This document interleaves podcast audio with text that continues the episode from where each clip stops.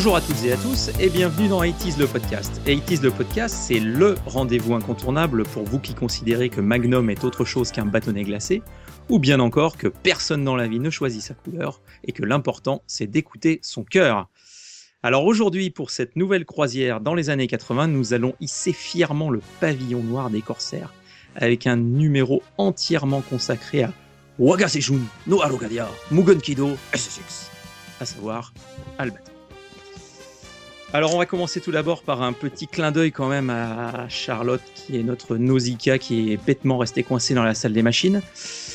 Donc euh, on se retrouve logiquement on se retrouve logiquement entre corsaires parce que la piraterie c'est quand même globalement une affaire d'homme, on va pas se mentir. Donc euh, bonsoir Nico, notre euh, notre docteur Ban du vaisseau. Ça va Nico? Oui, ça va très bien. Bon, c'est très bien. Alors ensuite Imraj, notre Johnny le, Non, le non, cadet de l'équipe.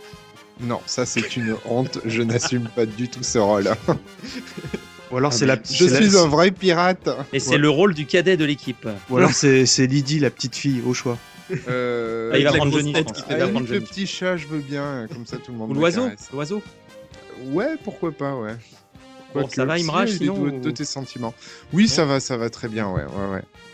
Et puis bah, Mikado Twix, euh, notre professeur Alfred, euh, l'homme qui a conçu le vaisseau dans lequel nous embarquons aujourd'hui. Ah bah moi je préfère que tu m'appelles Toshiro personnellement. Euh, et bien Toshiro si tu veux. Voilà. Après, euh, voilà. Donc euh, Alfred, bon, Alfred, c'est pas mal aussi. Mais... Ouais mais Toshiro ça me plaît mieux. Bon, est-ce que ça va? Bah ça va très bien. Et du coup, c'est qui euh, Albator? C'est toi, Sirf? Ah, Laisse-moi regarder derrière. Ah non, ça doit être moi. Ah, oh. Par contre, j'ai j'ai pas mis les éperons, euh, j'ai pas mis les éperons, tout ça. Mais bon, bref. Donc, bah écoutez, si tout le monde va bien, c'est superbe. Euh, je vais en tout cas, en bon capitaine, tout faire pour garder le cap tout au long de ce podcast. Alors, que- comme je vous disais en introduction, ce numéro est entièrement dédié à Albator. Alors, Redis-le en japonais, s'il te plaît, parce que ah, tu veux que je te le classe. refasse On va aller dans Wagasejun l'accent. no Arokadia Mugon Kido SSX. C'est Franchement, c'est classe. beau. C'est la classe, c'est beau. hein. C'est beau. Trois jours d'entraînement. hein. Au moins. Au moins. Euh, alors du coup, du coup, ben, on va, d'abord faire un petit retour sur l'épisode précédent de, notre 80s. Donc euh, Mika, je vais te laisser euh, officier. Bah oui, bah encore une fois, on est toujours très satisfait des retours qu'on a sur les émissions parce que euh, la plupart du temps, euh, le- quelles critiques que, que- qu'on a, on, les lit, on les, on les regarde et on, on en tire les conséquences quand il y a besoin. Globalement, le, le numéro euh, Gremlins a plutôt bien plu parce que euh, beaucoup de gens nous ont dit ah, encore une fois, vous nous avez fait replonger un petit peu en enfance, etc., etc. Et euh, notamment sur Twitter, on a Arcadia qui nous dit euh, génial le dernier podcast, j'ai appris plein de choses. Ça déjà pour nous c'est une satisfaction d'apprendre des choses sur des sujets qui sont déjà archi connus à la base. Il s'appelle Arcadia? Ah bah oui tiens, oui bêtement. Ouais, oui, j'ai pas fait. Oui, alors là, alors là, s'il est pas à bloc sur le numéro respect. 3, Ouais, S'il est- s'il ce- est- cet épisode t'est dédié à Arcadia. euh, c'est c'est Voilà. ça, c'est dit. On et, est tous en et, toi. Et, euh, ce qui est et euh, Arcadia est bien et, et euh, Riddle, qui m'excuse encore une fois, euh, nous ont carrément posté leurs photos euh, de leur gizmo. Alors rien que ça, c'est la classe. D'ailleurs, je trouve qu'ils Euh. ont ils ont de meilleure gueule que celui que j'ai personnellement. Mais La hein. peluche, hein, on est d'accord. C'est Ah oui, pas un oui. code pour dire. euh, non, Et, rien. euh, et voilà, il y a Loïc de comiccity.fr, c'est c'est, son pseudo complet, donc Loïc, on va dire, qui nous dit encore une fois bravo pour vos podcasts, j'écoute les Gremlins et c'est énorme. Alors il est là de suite, il, dé- il dégaine, il nous réclame de faire un spécial Robocop, Tortue Ninja et, euh, et de revenir un peu plus souvent, voilà. Et on a juste Obi qui nous demande, pareil, ce, genre d'émission lui a redonné l'envie de revoir les films. On a Docteur Nefesto qui nous a dit que c'était un très bon choix de sujet parce que les deux films sont cultes. Et là, il nous dit dommage qu'il n'y ait pas eu un troisième. Bon, moi, ça, je suis pas tout à fait d'accord parce que euh, les deux se suffisent, je trouve. Euh, on a sur notre forum, parce que oui, nous avons un forum. Déjà, on souhaiterait remercier donc euh, Johnny pas celui de Albator, mais notre Johnny à nous sur euh, notre forum qui euh, poste régulièrement des messages. Et on a également Genma qui nous dit euh, les Gremlins que de souvenirs. Alors lui aussi, il avait le premier en cassette VHS dans la collection Popcorn qu'on évoquait en Yeah. émission. Il a vu également le deuxième euh, au cinéma, euh, puis plusieurs fois en VHS et maintenant en DVD, etc., etc. Quoi. Voilà. Et il nous, et il nous signale un petit truc que j'ai trouvé pertinent de citer. C'est il nous dit savez-vous pourquoi le 2 est ainsi? Est-ce que vous, avez, vous en avez une petite idée par rapport au premier qui est euh, un, un peu plus what the fuck quoi? Parce Pas qu'ils avaient plus de pognon pour, le, pour faire un film? Et ben en fait, Joe Dante euh, voulait être sûr qu'on ne fasse pas de troisième. Donc, il a volontairement fait quelque chose qui tranchait avec le côté horreur euh, du premier, en faisant une comédie pour qu'on n'en ait pas de suite à répétition commerciale. D'où les gags et le côté comique du 2. Voilà, Respect. C'est Magnifique. c'est beau. Magnifique. Et, euh, et enfin, euh, on a un dénommé Professeur Oz, pour ne pas le citer, qui nous dit dans le dernier podcast de 80s, il cause d'un film pas très connu, avec des bêtes à poil. Donc, et là, il cite les Ewoks ou Demis Roussos ou Amanda Lear. Voilà. C'est tout. Ça fait plaisir de ne pas être seul, en tout cas. Moi, j'avais aussi un petit message de Winston hein, qui euh, m'a envoyé des images que j'ai transmises sur le Facebook. Donc aussi, on a un Facebook, inscrivez-vous, hein, et qui nous a envoyé des petites euh, images de peluches parce qu'en fait, ses parents à l'époque euh, travaillaient dans un magasin de jouets. Du coup, euh, il m'a envoyé des images de, de peluches d'époque et euh, je vous invite à aller les voir. Elles sont vraiment très sympas aussi.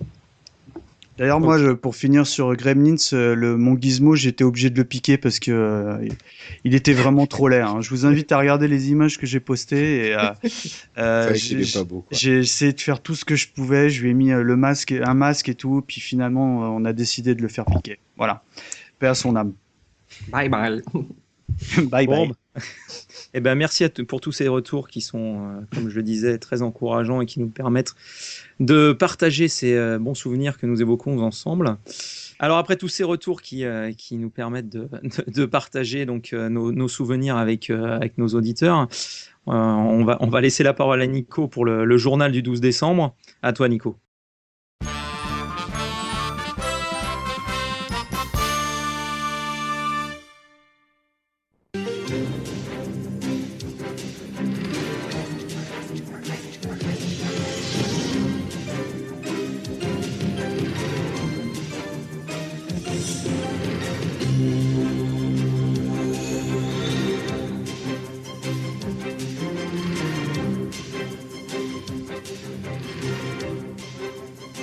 Donc euh, en ce 12 décembre 1985, euh, bah, c'est l'ouverture euh, historique du premier Resto du Cœur. euh, donc la, comment, la- l'association qui a été créée par Coluche au mois de septembre a été reconnue d'utilité publique et 1900 les 1985. 1985 pour le premier à, la, à la euh, base, c'était, si je dis pas d'ânerie, ça devait être euh, temporaire. hein. pour l'année 85-86. en Voilà, fait. et ça fait pratiquement 20 ans aujourd'hui, quoi. Voilà, et ça nous Et permet ça, d'avoir ça fait 20 ans qu'ils nous servent des chansons pourries tous les ans. ça, fait, ça fait 28 ans les gars. Ah ouh, c'est moche. Ah, moche. D'accord, non, mais bon, voilà. Tu- tu- tu- Tout le monde était né, c'est bon? Ça fait encore plus de chansons pourries, quoi. Donc euh, le 2 décembre, euh, je reviens un peu dans l'histoire, mais ça faisait 10 jours que l'album Thriller de Michael Jackson était sorti. Euh, cet album deviendra le disque le plus vendu de tous les temps, euh, avec 45 millions de disques vendus, je crois. J'avais le vinyle à l'époque, moi. Ouais, ah bah, on a tous eu au moins une cassette, un truc euh, de thriller. Mm. Euh, 8 Grammys, 8 American Music Awards. Sur les 9 chansons, il y en a 7 qui sont restés euh, premiers au Billboard américain pour au moins plusieurs semaines. Le fameux euh, superbe. euh, Enfin bon, faudra qu'on fasse un podcast sur Michael Jackson, j'imagine, hein, les gars. Ah vous oui, Ouais. oui, avec plaisir. Voilà. Et il a est-ce même eu sa que petite étoile euh, à Hollywood Boulevard. Oui, dis. Est-ce que cet album, en nombre de ventes, il, dépense, il, dé- il dépasse les ventes cumulées de tous les albums des Enfoirés en 28 ans, toi Faut espérer. sur, ces 10 jours, sur ces 10 premiers jours de vente. 13 décembre 1987, euh, c'est le début de la conférence des Nations Unies euh, sur le conflit israélo-palestinien. On n'a pas oublié que ça dure depuis des, une trentaine d'années, ce truc, même plus, où euh, à cette époque, Yasser Arafat acceptera l'existence d'Israël et dénoncera l'action terroriste, parce qu'avant c'était euh, le chef d'une organisation terroriste. Donc euh, des bonnes nouvelles, parce que ça- ça- c'est une conférence qui s'est quand même plutôt bien passée, et qui a permis aussi de faire d'avancer les choses. La paix dans le monde. Vive la paix dans le monde, comme dirait Michael Jackson. Et les enfoirés. et sinon, on va terminer par euh, un anniversaire. Euh, c'est depuis, euh, oui, c'est, ça fait 240 ans, le 12 décembre 1773, que Robert Surcouf, le plus Les magasins d'informatique? pirates- Oui, non, c'est pas le mec qui a inventé les magasins d'informatique ou la clé Oh. USB ou la trouilleuse à disquette à 3 pouces et demi. Euh, c'est Robert Surcouf, donc euh, certainement le corsaire le plus connu euh, français, qui va mourir assez jeune en final, euh, à 53 ans, à Saint-Servant, mais il n'est pas mort sur son bateau, donc c'est c'est nul. Je pense que pour un corsaire, euh, 58 ans, c'est ça? C'est quand même vieux. 53. 53. Il a, il a vécu une belle vie pour un corsaire, hein, parce que généralement, il, il finissait moins bien que ça. hein. Oui, mais lui, c'était le plus fort de, tous les corsaires euh, français. Et donc, c'est tout pour aujourd'hui. Euh, voilà, je vous laisse euh, en compagnie du plus grand corsaire japonais de l'espace, Albator.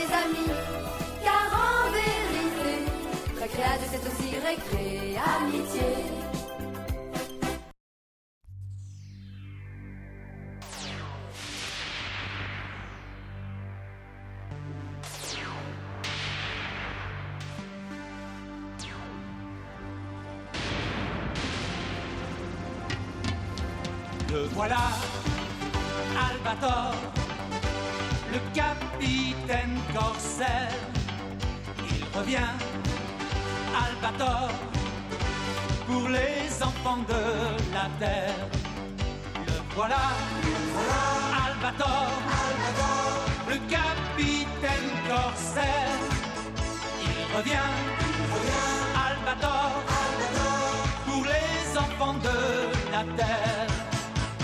Avec son bandeau sur l'œil, avec sa joue balafrée, avec le plus grand des cœurs, Albator s'est embarqué sur le pont de son vaisseau, trappé dans sa cape noire. Il nous revient bien plus beau qu'il était dans nos mémoires. Le voilà, Albator, le capitaine corsaire. Il revient, Albator, pour les enfants de la terre. Comme je vous le disais en introduction de ce numéro, euh, le podcast va être complètement dédié à Wagasushu no Mugon Kido, SSX. Donc, Albator. Je sais que ça vous, plaît, ça vous fait plaisir et j'ai Ouais. pas travaillé. Euh, pourquoi Albator est- Allez-vous vous demander? Eh bien, tout simplement parce qu'il s'agit déjà d'un incontournable dans les animés des, euh, des années 80 et qu'un podcast comme le nôtre ne pouvait pas passer à côté de celui-ci, mais surtout, nous ne pouvions manquer la possibilité de traiter de ce sujet au moment où le, le long métrage en 3D basé sur l'univers d'Albator pointe le bout de son nez, à savoir pour le, le 25 décembre 2013. Albator, euh, c'est avant tout euh, plusieurs choses. Alors, il y a la série Albator 10 78, appelée 78 puisque diffusée en 78. Il y a la série Albator 84 parce que diffusée en 83. 88. Bon, en France, ouais. Je vais la refaire. Alors, 80, 83 Putain, les pirates, ils savent pas compter, hein, c'est ça qui est Donc Albator J'ai pas 84 assez de parce que diffusé en 84. Merci. Euh, Et et ça- aussi nous avons un, un OAV en 82 appelé euh, donc la, je- enfin la- la- l'Atlantis de ma jeunesse, qui est un petit peu le euh, l'épisode pilote qui est introductif à Albator 84.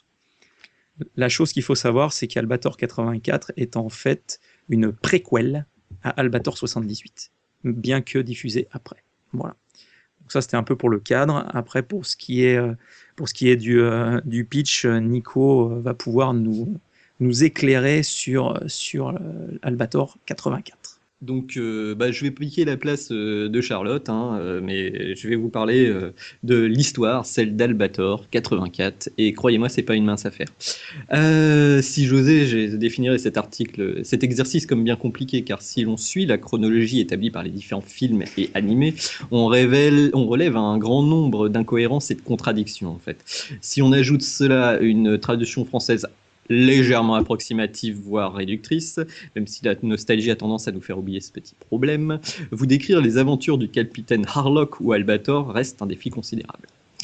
Euh, je vais tenter d'aller à l'essentiel et vous résumer la série Albator 84 au mieux.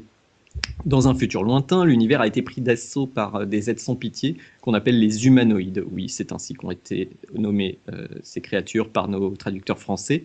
Les humanoïdes, donc, n'hésitent pas à sillonner l'univers pour asservir les peuples des planètes qu'ils rencontrent. Évidemment, c'est le sort que connaît notre belle planète bleue. Si beaucoup d'humains se sont vendus aux humanoïdes, au final, un homme exceptionnel se dresse devant eux, Albator. Albator, le capitaine d'un engin spatial exceptionnel lui aussi, euh, l'Atlantis, qui parcourt l'univers à la recherche d'une planète mythique appelée Arcadia, sur laquelle il pourra vivre libre et entouré de ses amis. Malheureusement, les humanoïdes tenteront de freiner sa progression, aidés entre autres par, un humain euh, machiavélique, le docteur Zon. Zone, qui- zone, Zone, zone. Zone, Zone. qui semble en vouloir personnellement à Albator. Bon, c'est pas trop bon. La première apparition d'Albator date de 1953 dans un projet de manga malheureusement jamais publié par Leiji Matsumoto. Le personnage se nomme alors le pirate Kingston, très différent de l'Albator que l'on connaît aujourd'hui, mais néanmoins reconnaissable. C'est juste qu'il a des dreadlocks en plus, hein, a priori. Euh, au fil des années, le personnage évolue et apparaît en tant que personnage invité au sein des autres œuvres de Leiji Matsumoto. Son design ainsi que son histoire évoluent. Son nom se dessine, Harlock. Le premier représentant de ce nom se nomme Walter von Harlock, était un officier allemand dans la Seconde Guerre mondiale. Ce personnage servira ensuite dans l'Atlantis de ma jeunesse, donc l'épisode 0, hein, qu'on peut, euh, peut facilement entrevoir la création d'une lignée de personnages d'une même famille qui serviront par la suite à une création du personnage que nous connaissons bien, le Albator euh, du dessin animé. Donc en 1970, le personnage se précise, un pirate de l'espace qui fait son apparition. Il possède même un vaisseau, le Death Shadow. Euh, à ce stade, il se, nomme Phantomutum, alors je ne sais pas trop le dire, Harlock. Phantomount. F- Phantomunt Harlock. Ouais, Euh, c'est pour faire allemand aussi encore? Peut-être, ouais. Certainement. À noter que ce premier vaisseau de Harlock est bien le, le- le Death Shadow que Alfred ou Toshiro euh, est le concepteur. D'ailleurs, on va le revoir dans, dans la série. hein. En 1975, une publication nous montre Esmeraldas, op- Esmeraldas opposé à Harlock dans une histoire se déroulant au XXe siècle. Cette dernière possède un dirigeable de combat qui donnera euh, logiquement euh, son design au vaisseau que nous connaissons aujourd'hui euh, dans le 84. C'est enfin en 1977 que le véritable Harlock, dans sa version finale, fait son apparition. Leiji Matsu- Matsumoto publie donc un manga de plus de 1000 pages nommé Uchu Kaizoku Capitaine Harlock, soit Harlock le pirate de l'espace, ce manga qui servira de base à la création d'un animé dans sa version 78. Et donc la suite de l'histoire, on va la découvrir ensemble. Bien, écoute, merci Nico euh, pour cet Eh bien, précis historique. Alors après cette mise en bouche, euh, on, on va aborder la, la découverte donc d'Albator 84 pour les uns et les autres. Est-ce que Nico, justement, euh, tu peux nous parler de, de ton premier contact et de ta découverte de ce dessin animé? Alors, bah, pour moi, Albator, très honnêtement, euh, donc j'avais 6 ans, euh, mes parents venaient d'avoir la première télé à la maison, marchait pas très bien, fallait attendre 20 minutes pour qu'elle s'allume, et j'avais déjà entendu euh, parler d'Albator euh, dans la cour de récré. Moi, le premier truc que, que je me souviens, j'avais vu des images, des trucs comme ça, mais j'avais jamais regardé le dessin animé. Mais ce dont je me souviens, c'est que dans la cour de récré, toutes les petites filles étaient amoureuses d'Albator. Euh, du coup, c'était, enfin, pour moi, enfin, j'avais compris que c'était un pirate et tout, mais euh, c'est vrai que moi, au début, je me suis dit, mais c'est un dessin animé pour les filles, pour les garçons, je ne savais pas vraiment. Et c'est vrai que euh, bah, j'avais vu des images, certainement dans un pif gadget, dans un magazine, et je l'ai découvert peut-être quelques années plus tard, 2-3 ans. Et j'ai trouvé ça formidable, quoi. C'est vrai que c'était le mes souvenirs, là j'ai revu les dessins animés, étaient super flous. je me souviens de, de phrases, de bribes de scènes. Euh, mais euh, quand, euh, quand on re-regarde le dessin animé, c'est vraiment ces, ces, ces petits souvenirs qui reviennent. Et c'était surtout le charisme du personnage. quoi. C'est-à-dire que moi, à l'époque, Capitaine Flamme et tout ça, je les trouvais pas forcément super charismatiques. Par contre, Albator, euh, c'est le top. quoi. C'est la cicatrice. C'est la cicatrice, la cape, euh, la coupe de cheveux. Enfin bon, il est, il est formidable cet homme-là. Donc tu l'as, tu l'as découvert à l'époque. Je l'ai découvert à l'époque, Ah. mais c'est vrai que euh, dans mes, enfin, mes souvenirs étaient extrêmement flous euh, de l'époque, parce que j'étais vraiment super jeune. Donc euh, c'est vrai que moi j'ai plus des jeux dans la cour et euh, quelques scènes qui m'ont marqué, surtout quand il tirait comme un malade sur les autres vaisseaux, ça j'adorais. Ok. Merci Nico. Je t'en prie. Et- toi Imraj alors, ton premier contact avec Albator 84 Vous êtes des rigolos, j'avais un an. Eh ben tu vois Johnny, on y vient. Non, mais euh, j'ai failli être vulgaire. hein. non, mais en, en plus, j'étais sûr que Johnny, ça me tomberait, de, ça, ça me tomberait dessus. Donc euh, voilà. Mais bon, bref. euh, Albator, en fait, c'est assez marrant parce que j'ai souvenir d'avoir regardé Albator très certainement sur la diffusion un petit peu plus tardive en 88, je crois. Euh, mais j'ai toujours eu en tête hein, le générique 78 et en fait quand j'ai lancé la série euh, là pour, euh, pour préparer le, le podcast, j'étais juste sur les fesses d'entendre un truc différent. Et donc, je pense qu'en fait, sur mon, ma jeunesse, j'ai plutôt regardé Albator 78. Donc, pour moi, la 84, c'était une découverte totale et absolue. D'accord. Bon bah écoute très bien, du coup tu auras un point de vue. Mais euh, en fait, euh, juste pour, euh, pour terminer, ça me... Je sais pas comment dire, ça me paraissait déjà vieux euh, à l'époque où je le regardais. En fait, je, je... Enfin, voilà, j'étais abreuvé de, de DBZ et en fait, je trouvais le dessin un petit peu, un petit peu trop rétro. Ah ouais. Et, et donc, du coup, j'ai jamais été un grand fan d'Albator. À mon avis, c'était le 78 que tu devais voir parce que euh, euh, évidemment que j'ai regardé un petit peu. Bon, on a dit qu'on se concentrait sur le 84, mais j'ai quand même regardé un petit peu ce qui se faisait et euh, le dessin euh, entre le, enfin, on dit Albator 78, mais en fait, c'est euh, la série s'appelle Albator, le corsaire de l'espace. Ouais. Euh, c'est hallucinant la, la- la- marge technique, enfin le gap technique entre la première série et euh, celle qui est sortie à, à peine 5-6 ans plus tard. Quoi. Ouais, ouais, non, mais en Donc plus, euh, euh, li- limite celle de 78 aujourd'hui, elle, elle est, enfin j'ai envie de dire, elle est presque difficile à regarder. Quoi.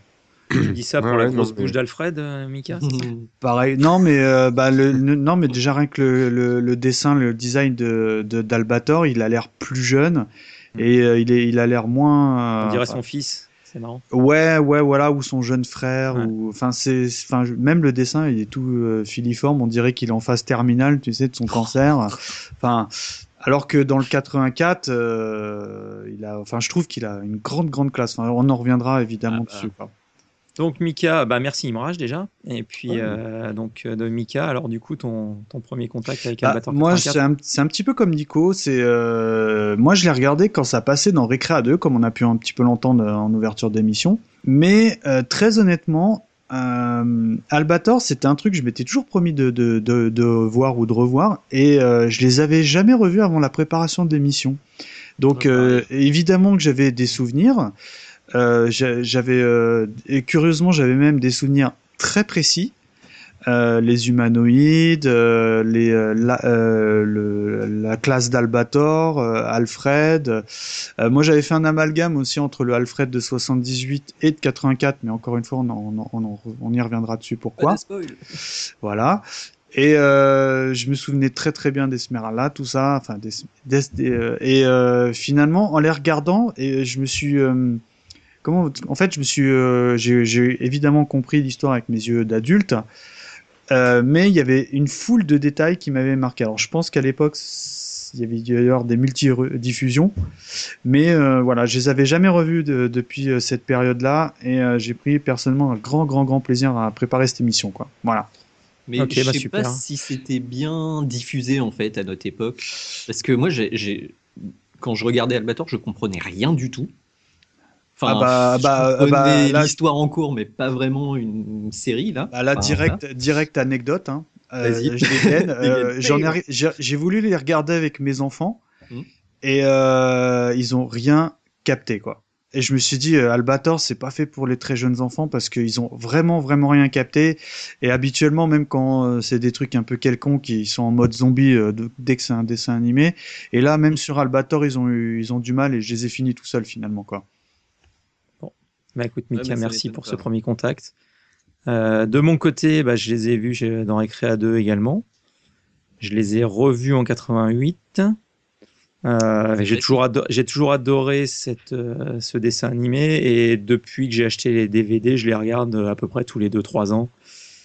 C'est une sorte de, voilà, de, de pèlerinage que je fais très régulièrement parce que ça fait partie. moi, je suis fan du, du look de, d'Albator, de- du côté cintré de, de, son, de son costume, du- de, de son grand col, de, de, enfin, de, tout, quoi, la classe. euh. Bah, c'était un Les- assez atypique en plus à l'époque, parce que c'était quand même Les- plus musclore euh, et compagnie. euh. Ah non, la tête de mort avec l'épée qui fait laser, en fait, il s'en sert quasiment jamais comme d'une épée. Mais, euh, voilà, il la sort, elle fait 3 mètres de long et en fait, il la pointe et il tire avec plutôt que de frapper. c'est- toujours. euh, voilà, donc c'est vrai que c'est une série que j'affectionne, enfin, un dessin animé que j'a- j'affectionne tout particulièrement et je suis très très content qu'on aborde Et ce sujet.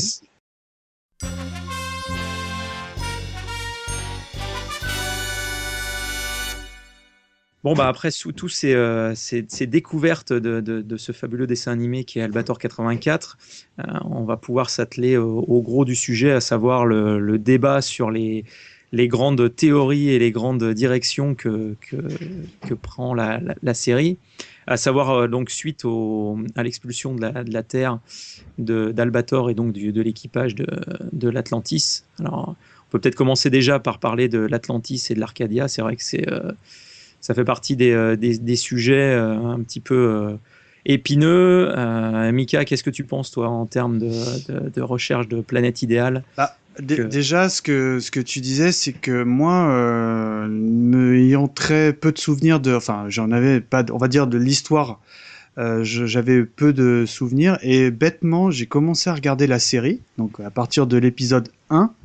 Et je suis, Putain, c'est c'est brutal quand même. euh, la- les, hop, allez, je salue, je suis Alfred, je suis ton pote, je t'ai construit un vaisseau, allez, on se barre. ouais, Euh, ouais, tout, ça, ré- tout, tout ça résumé en 3 minutes euh, dans l'épisode 1. Et euh, Sirf a eu la bonne idée de me dire, mais attention, il faut absolument regarder donc euh, l'OAV qui introduit la série, à savoir l'Atlantis de ma jeunesse. Et euh, ça, en revanche, je l'avais jamais vu. Et grosso modo, ça, ça explique euh, comment Albator, euh, on va dire capitaine de l'armée euh, à la solde des humanoïdes, euh, est devenu le, le, il- le il corsaire. pas, euh, à la solde des humanoïdes au début, justement. Il est pas. Ils l'appellent et ils lui disent Est-ce que Ouais, tu il veux refuse. euh, bosser pour nous? Il refuse, en fait. Ah, pardon. Bah, Exactement. il bosse pas pour eux, Exactement. D'accord, bon bah j'ai tout compris. Euh, euh, et c'est intéressant parce que moi je dans, mes souvenirs j'avais que le Albator euh, Corsair machin, mais c'est vrai que je m'étais toujours demandé mais comment il a eu son œil balafré? La cicatrice, j'ai toujours pas la réponse, mais en tout cas dans cet épisode-là, ça t'explique hein, la, sa première rencontre avec Alfred. Euh, comment euh, comment euh, Alfred cherchait quelqu'un pour piloter donc euh, l'Arcadia, euh, le- les liens qui les unissent de par leurs ancêtres. Moi, je vais essayer de pas trop spoiler parce que je pense que c'est vraiment un épisode qui mérite d'être regardé. Et la- l'amitié qui, bah, qui, comme je dis, qui les unit. Et ce qui est intéressant, c'est que euh, au début, bah, euh, donc Albator est donc est le capitaine de son vaisseau, qui est encore, je crois, le Death Shadow ou le- l'étoile de la mort. Non, L'ombre de la mort. L'ombre de la mort. Et moi, j'ai trouvé ça intéressant parce que bah, rapidement, il se retrouve euh, complètement déchu. Et euh, ils lui disent, bah, à ce moment-là, on, on te, on te- on te- on t'exécute pas, mais on te, on te bannit définitivement de la Terre. Et moi, j'ai trouvé ça très intéressant parce qu'il y a, hum, on, on rencontre également l'amour de la vie de d'Albator, à savoir euh, Emeralda. Et, Euh, et euh, non, non, la non. blonde, non, Non, pardon, la blonde. excuse-moi, non, je confonds, excuse-moi. L'Emeralda, c'est son, Ouais, bien sûr, c'est son alter ego. ouais. C'est son alter ego féminin. Exactement. qui a une putain de Exactement. clé. Enfin, qui est- et en fait, euh, qui se fait appeler la voix de la liberté parce qu'elle elle mène, en fait, c'est une jeune femme. C'est euh, pas Rosa, un truc comme ça? Et tiens, un podcast, c'est la classe. Ouais, ouais, c'est vrai. C'est Ouais, ouais, ouais. Et, et euh, bon, qui a évidemment les cheveux très très longs et qui est longiligne Mm. comme de absolument toutes les créatures et les euh, et les personnages féminins euh, de, de cette série, et qui est en fait le grand amour d'Albator et elle meurt assassinée dans ses bras. C'est Et Maya. ça, et ça, voilà, c'est Maya. Merci. Et en fait, Albator bah, n'a plus du tout d'attache sur Terre. Comme il avait fait la rencontre d'Alfred qui vivait euh, vraiment comme un sans-abri, en espérant un jour avoir, un- on va dire, quelqu'un avec euh, la niaque et euh, l'assurance de pouvoir euh, piloter son nouveau vaisseau. Et c'est comme ça, grosso modo, que bah, sont exclus de, Terre et, et, et qu'ils partent vers d'autres contrées à la recherche de la planète idéale. Voilà. Exactement. Alors du coup, ce, départ à la recherche de la planète idéale va bien entendu être semé d'embûches, comme on dit. Euh, après, le, la, la chose aussi qu'il faut qu'il faut retenir, c'est que donc ils se battent contre les humanoïdes, comme comme a été dit auparavant, et ces humanoïdes, euh, ils ont tous la jaunisse. Est-ce que vous avez Ouais. remarqué le syndrome de la peau vert jaune des humanoïdes? C'est quelque chose qui me, pareil, à chaque fois que je revois la, Moi- la- la série, me frappe. Mais Moi, moi, ce qui me frappe je- quand je vois la série, c'est que pour moi, ils ont tous le syndrome Emmanuel Chin. Je sais pas si ça vous parle. Oui aussi, ouais, aussi, Parce aussi, qu'ils ont, ils ont tous un sourcil et qui aussi, fait, le- ouais. et C'est qui ça. fait le, Des Miss Roussos, quoi. ça- ouais, voilà, ou qui fait le tour de l'oreille, quoi. Enfin, Et ils sont quand même particulièrement maigres, en fait. Ils sont beaucoup plus maigres que, que les êtres humains, en fait, aussi. Ah, Alors moi j'allais vous dire que dans, dans Albator, en fait, il n'y a pas de gros. Il y a un faux gros qui en fait est Alfred, parce qu'on a l'impression Le- qu'il est gros, Le Ah, double- parce le- qu'il a, il a toujours, il il a toujours, oui, alors pardon, excuse-moi, il y a le Toubib. Mais sinon, globalement, c'est vrai qu'Alfred, on a ah, le toujours chef, l'impression le chef des, des armées euh, humanoïdes, il, il mange Oh, bien il est- quand même. Hein. Ouais, il il est carré, il- mais glo- globalement, c'est vrai que les, les, les personnages sont quand même assez euh, maigres. Ça Et, fait euh, et les- style. hein. En Et tout cas, les, il y a, les- les soldats humanoïdes, donc la chair à canon, c'est euh, un casque de scooter euh, avec une visière euh, et, et- et des toutes petites jambes qui font beaucoup de bruit quand ils courent parce qu'ils courent, toujours sur des sols qui font du bruit. Et, euh, et c'est effectivement, ils avaient, ils avaient des modèles de, de- Et alors, leurs vaisseaux, bah, ce sont des, des suppositoires croisés avec des ballons de rugby. Il n'y a, y a- il y a- il y a pas énormément de modèles de, de- de vaisseaux. Il y a le, le vaisseau amiral et il y a tous les petits vaisseaux, euh, effectivement, plutôt forme euh, allongée. Le suppositoire, c'est comme, comme ça que je les appelais quand j'étais petit. Enfin voilà. Donc, euh, euh, est-ce que également on pourrait aborder justement les, euh, les, le, côté combat pour la liberté? Puisque, comme on, l'a dit, donc ils sont chassés de la terre et ils deviennent les porte-étendards et défenseurs de la, la veuve et l'orphelin. Est-ce que du coup, Imraj, par exemple, tu as un avis sur, sur toute cette notion de, euh, combat euh, pour la liberté Oui, mais, euh, mais en fait, Mika, t'as, t'as parlé un petit peu de, de, l'Arcadia de ma jeunesse, enfin non, l'Atlantis de ma jeunesse. Et en fait, tu, tu disais que t'avais plutôt bien aimé, etc. Mais moi, j'ai trouvé que c'était du grand n'importe quoi et je n'ai pas du tout accroché à ce film. Et en fait, euh, tu, tu, tu as dit en fait le, le, le dénouement de la fin en disant il, il préfère l'exiler plutôt que l'abattre, alors que enfin, il pourrait le dessouder en deux secondes. parce il- voilà. Et en fait, le mec c'est l'ennemi public numéro un et ils, font oh, on va t'exiler de la terre. Et après, il fout le bordel. Enfin, on le voit dans la série 84. Euh, Sauf, que, sauf que Imraj, si je puis me permettre, dans la plupart des films, euh, toujours les méchants ont la possibilité de désinguer le héros au bout de 10 minutes. Ils le font pas parce que sinon ce serait un court métrage. Oui, donc c'est vrai que- la fin. Oui, Mais- et puis, si- j'avais dit ça, le podcast, bah voilà, bon bah voilà, ils auraient Bah, dessouder. meurt. Bah écoutez, on vous dit à très bientôt. Évidemment, et, évidemment, mais, mais en fait, c'est, moi, c'est plutôt les incohérences et puis les, les allers-retours. euh, Ah, je, je- je pars de la Terre et puis je reviens euh, 30 secondes après parce que euh, j'ai oublié d'éteindre le gaz. Et puis euh, je, je repars pour aider une planète et puis je reviens et entre-temps je me fais choper, ils me foutent dans l'animus d'Assassin's Creed et, euh, et puis ils me renvoient ensuite dans l'espace et puis je reviens pour sortir et on m'entoure et on m'exile de la Terre. Enfin à un moment donné, le, moi j'ai l'impression qu'ils ont dessiné le truc au fur et à mesure et que toutes les trois minutes de film ils changeaient de scénariste. Ouais, c'est pas faux. Ah, Moi, ce ah, que, ah, ce que, ce que j'ai trouvé un tout petit peu difficile, euh, euh, surtout par rapport à la traduction française, c'est euh, le, le j'ai envie de dire, le tout début du, de l'OAV où euh, ça commence avec son grand ancêtre euh, qui est au milieu de, Ouais. euh, des montagnes dans un petit avion. Tu fais, mais attends, est-ce que c'est Albator? Ouais. Albator.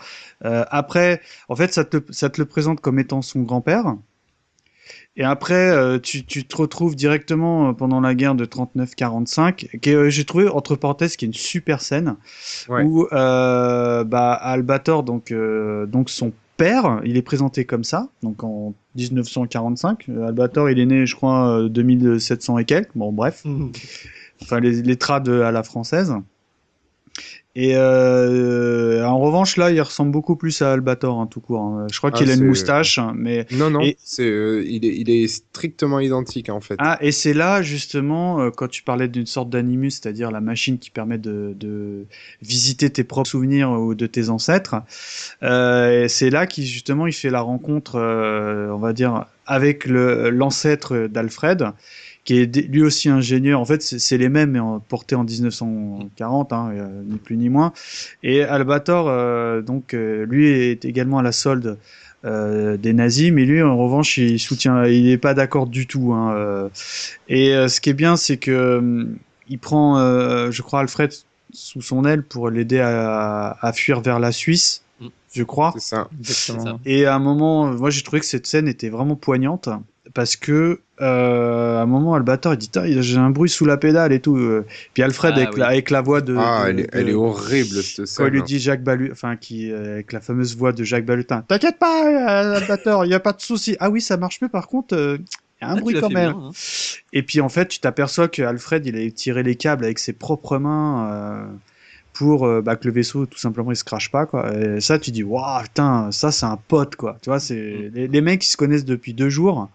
Mais là, tu dis c'est à la vie à la mort. Et c'est et ça, j'ai trouvé ça personnellement poignant parce que bah évidemment ils se retrouvent dans le futur.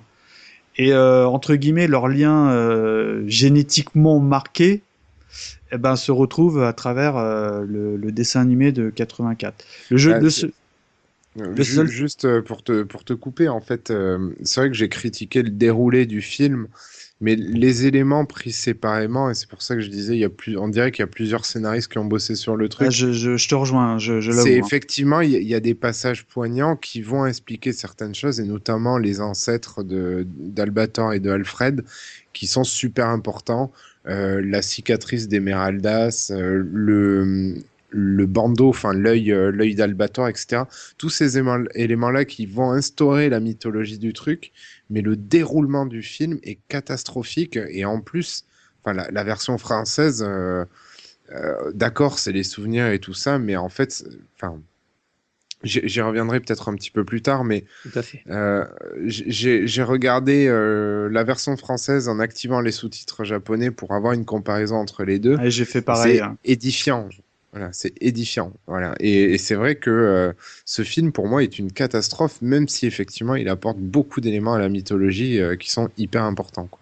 Sachant que pour information, ce, cet OAV a été coupé en cinq épisodes qui ont été diffusés justement euh, En dans les France. années 80 en France comme prélude à la, à la saison d'Albator 84, euh, qui au lieu de faire 22 épisodes en a fait du coup euh, 27. Voilà. D'ailleurs, j'avais une question parce que, co- comme l'a souligné Image, des fois, tu as des incohérences et des fois, au niveau même de la traduction, bah, il y a des choses que personnellement, j'ai Hmm. peut-être pas saisies. Je me suis demandé si euh, le grand amour d'Albator Maya, si c'était pas la sœur De euh, de. Ah non, d'Emeralda. J'ai pas l'impression. J'ai pas l'impression non plus. D'accord, parce Mais que euh, bon, faut dire qu'elles se- ressemblent beaucoup. hein, Non mais de toute façon toutes les, toutes les Dans femmes ont les cheveux jusqu'aux chevilles et, euh, et elles sont blondes et elles ont des cils et pas possible et voilà. Ouais, ouais. Elles ont les euh, yeux qui sortent des bords de la tête, en fait. Ouais. Et puis il y en a même qui n'ont pas d'yeux non plus d'ailleurs, les yeux tout blancs et j'avoue que Pas de bouche. C'est Mima, ça, non Ouais. Ouais, Mima, ouais. Par Et contre, elle, elle, a un, coup, elle a soutif. Hein. On le voit quand elle se baigne euh, sur la planète, euh, je sais pas quoi. Et pour le coup, et pour le coup, elle, elle, elle m'a fait, peur quand j'étais petit. Ouais, moi aussi, j'avais, j'avais un. ouais, alors là, euh, direct, je te rejoins parce que euh, la nanette qui parle avec le, le Avec sein- le cœur là, avec le sur le sein, avec le point avec, bleu là. avec le téton gauche qui clignote, Ah, j'ai trouvé ça flippant quoi. Ah, et ouais, encore, ouais, et euh, enfin bon, euh, c'était, je, je croyais d'ailleurs, j'avais fait un amalgame quand j'étais petit, je pensais que c'était une euh, une sylvidre, donc les euh, les femmes 1978. plantes euh, de je pensais au début 78. Mhm. Mais en fait, quand, tu- quand j'ai revu la série, je me suis dit, en fait, ça n'a rien à voir. Parce que ce personnage, il est, il est très, très, très poignant parce que, euh, bon, c'est euh, une des, on va dire, des multiples. Enfin, il y a, il y a, ce qu'il faut savoir, c'est qu'à bord du vaisseau d'Albator, ils sont pas euh, 5-6, ils sont euh, une bonne trentaine, mais euh, mais euh, on les voit pas. on- Enfin, on les on les entreaperçoit, on va dire les les marins. Bah, ça, dé- ça dépend des épisodes, mais c'est vrai qu'il y a une, il y a, il y a- il y a- t- t'en vois monter plein quand ils se font donc expulser de la terre. Ouais. Donc, ils, ils sont, on les, on les voit. Et après, dans certains épisodes, quand il y a des avaries, quand euh, il y a des incendies, des choses, on les voit. Quand euh, C'est il y ça, a une quand- alerte, ils se mettent à courir, euh, on les voit passer, mais on n'a jamais. Et il y a un- notamment un aussi, représentant.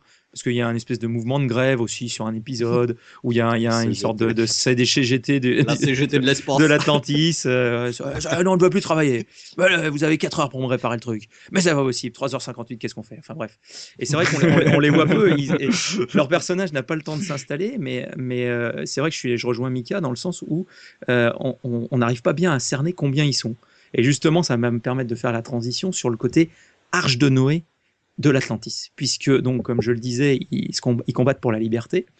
Et euh, de planète en planète, d'aventure en aventure, ils vont être amenés à recueillir ou proposer d'héberger et d'emmener avec eux plusieurs personnages, à commencer par, et je te laisse Mika nous parler de, des- des, des personnes qui ont pu être embarquées à, à- à bord de l'Atlantis. Bah, euh, j'ai envie de dire, si on parle de Johnny, faut laisser Imrage, hein, parce que c'est un peu son perso, mais euh, Ah, En plus, Mais moi, des choses ce- à dire sur lui. Enfin, C'est le moi, témoin innocent. bah, en fait, euh, moi, quand j'ai regardé la série, je me suis- j'ai eu l'impression que, bon, il y a évidemment le fil conducteur, mais euh, en fait, j'ai l'impression que cette série, elle est, euh, elle est, elle tourne. En fait, c'est, c'est euh, le petit garçon qui raconte l'histoire en fait de Albator 84. Moi, c'est le sentiment que j'ai eu.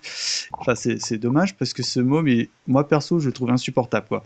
Qui Enfin, ça, Johnny Ouais. Sachant que Johnny, je, je, je, je, je précise, n'est pas le premier à arriver dans l'Atlantis. Euh, Non, non, mais c'est pour moi c'est on va dire le- l'histoire, je dis comme elle tourne vraiment pas autour de lui, mais elle est racontée enfin au, à travers lui entre guillemets. Euh, En fait, euh, Johnny, c'est simplement le euh, l'avatar du, du spectateur Du spectateur, dans le ouais, dessin animé. exactement, c'est ça. et C'est lui, c'est lui qui tempère à un moment donné, euh, enfin qui, qui va apporter la touche émotive et ce que devrait ressentir le spectateur dans le dessin animé. Fait, ouais. Et c'est pour ça qu'il a des réactions à un moment donné de- d'espèce de, courageux. Je suis en train de grandir, je suis un adolescent et j'ai des poils pubiens qui poussent. Euh, Ah, j'ai et raté il ce fait détail, N'importe quoi en fait. Et d'ailleurs, ça se confirme. euh, Je vais directement à la fin de la série, mais du coup, ça a confirmé tout ce que j'ai pensé tout au long en, en visionnant le truc. C'est que euh, à la fin, Albator euh, le laisse euh, sur la Terre et lui dit maintenant le destin de la Terre est entre tes mains. Et, euh, et justement, ça confirme bien le fait que ben voilà, c'est la séparation entre le spectateur et le héros Albator, quoi. Voilà. Tout à fait. Mais euh, ce personnage est assez, assez, assez atypique parce que franchement, c'est le, franchement, c'est le Rémi sans famille de l'espace, quoi. Parce que Ouais. il est sur une planète parce que euh, dans le bateau, il y a, y a beaucoup de parallèles, évidemment, avec tout ce qui est marin, euh, pirate, etc. Mais également avec tout ce qui est Far West. Ouais. Et, et ce môme euh, est sur une planète pratiquement désertique où il y a que des saloons, enfin des trucs en bois, machin et tout. Et il est, enfin, il pense que le seul moyen de s'en sortir, c'est de d'abattre Albator euh, afin de récupérer euh, la prime et euh, bah, pour tout simplement se payer à, à becter quoi. Et bon, bah finalement, il a pas le courage de l'abattre.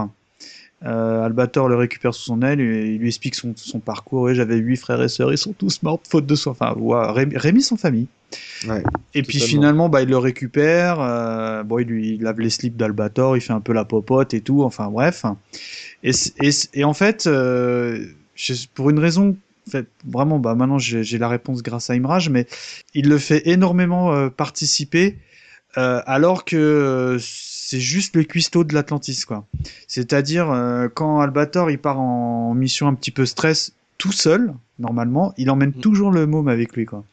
Et, Ah. et en fait, euh, bah, je rejoins complètement Imraj, c'est pour euh, nous faire participer euh, indirectement à, tra- à travers ce, ce, ce gamin, quoi. Ouais, mais moi je trouve quand même qu'il le remet souvent à sa place, où il lui dit euh, oublie pas que après tout ton boulot c'est quoi sur ce, ba- sur ce vaisseau, c'est la cuisine.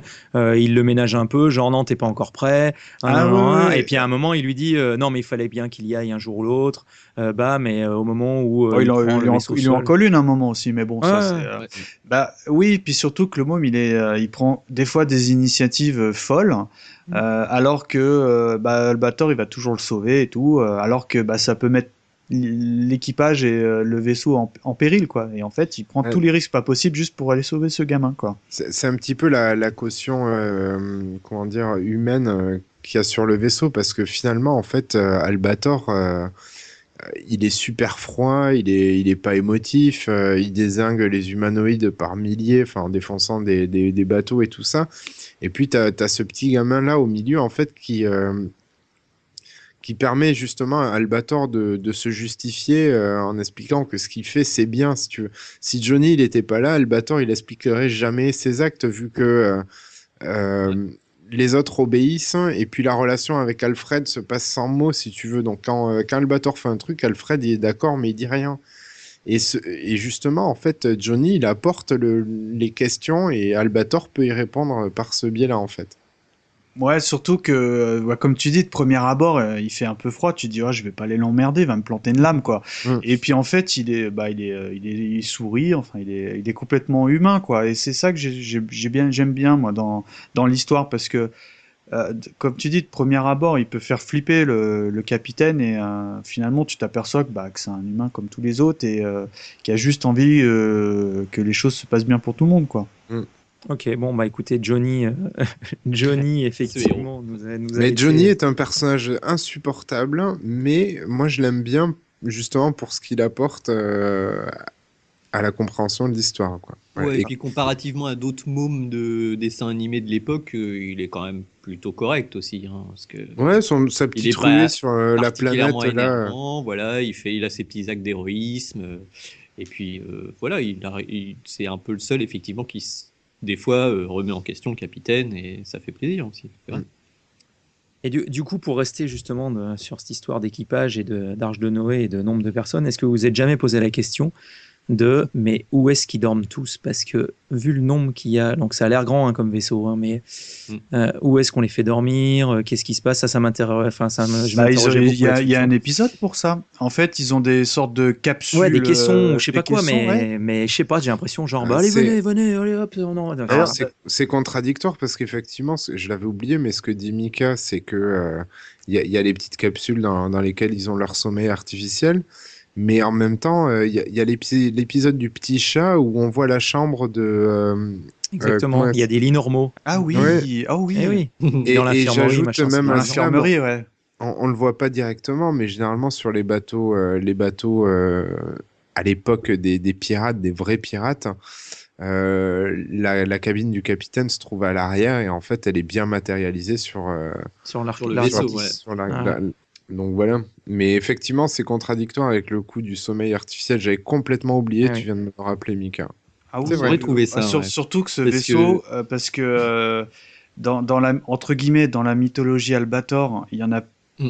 plusieurs des vaisseaux, je crois qu'il y en a 7 ou 8.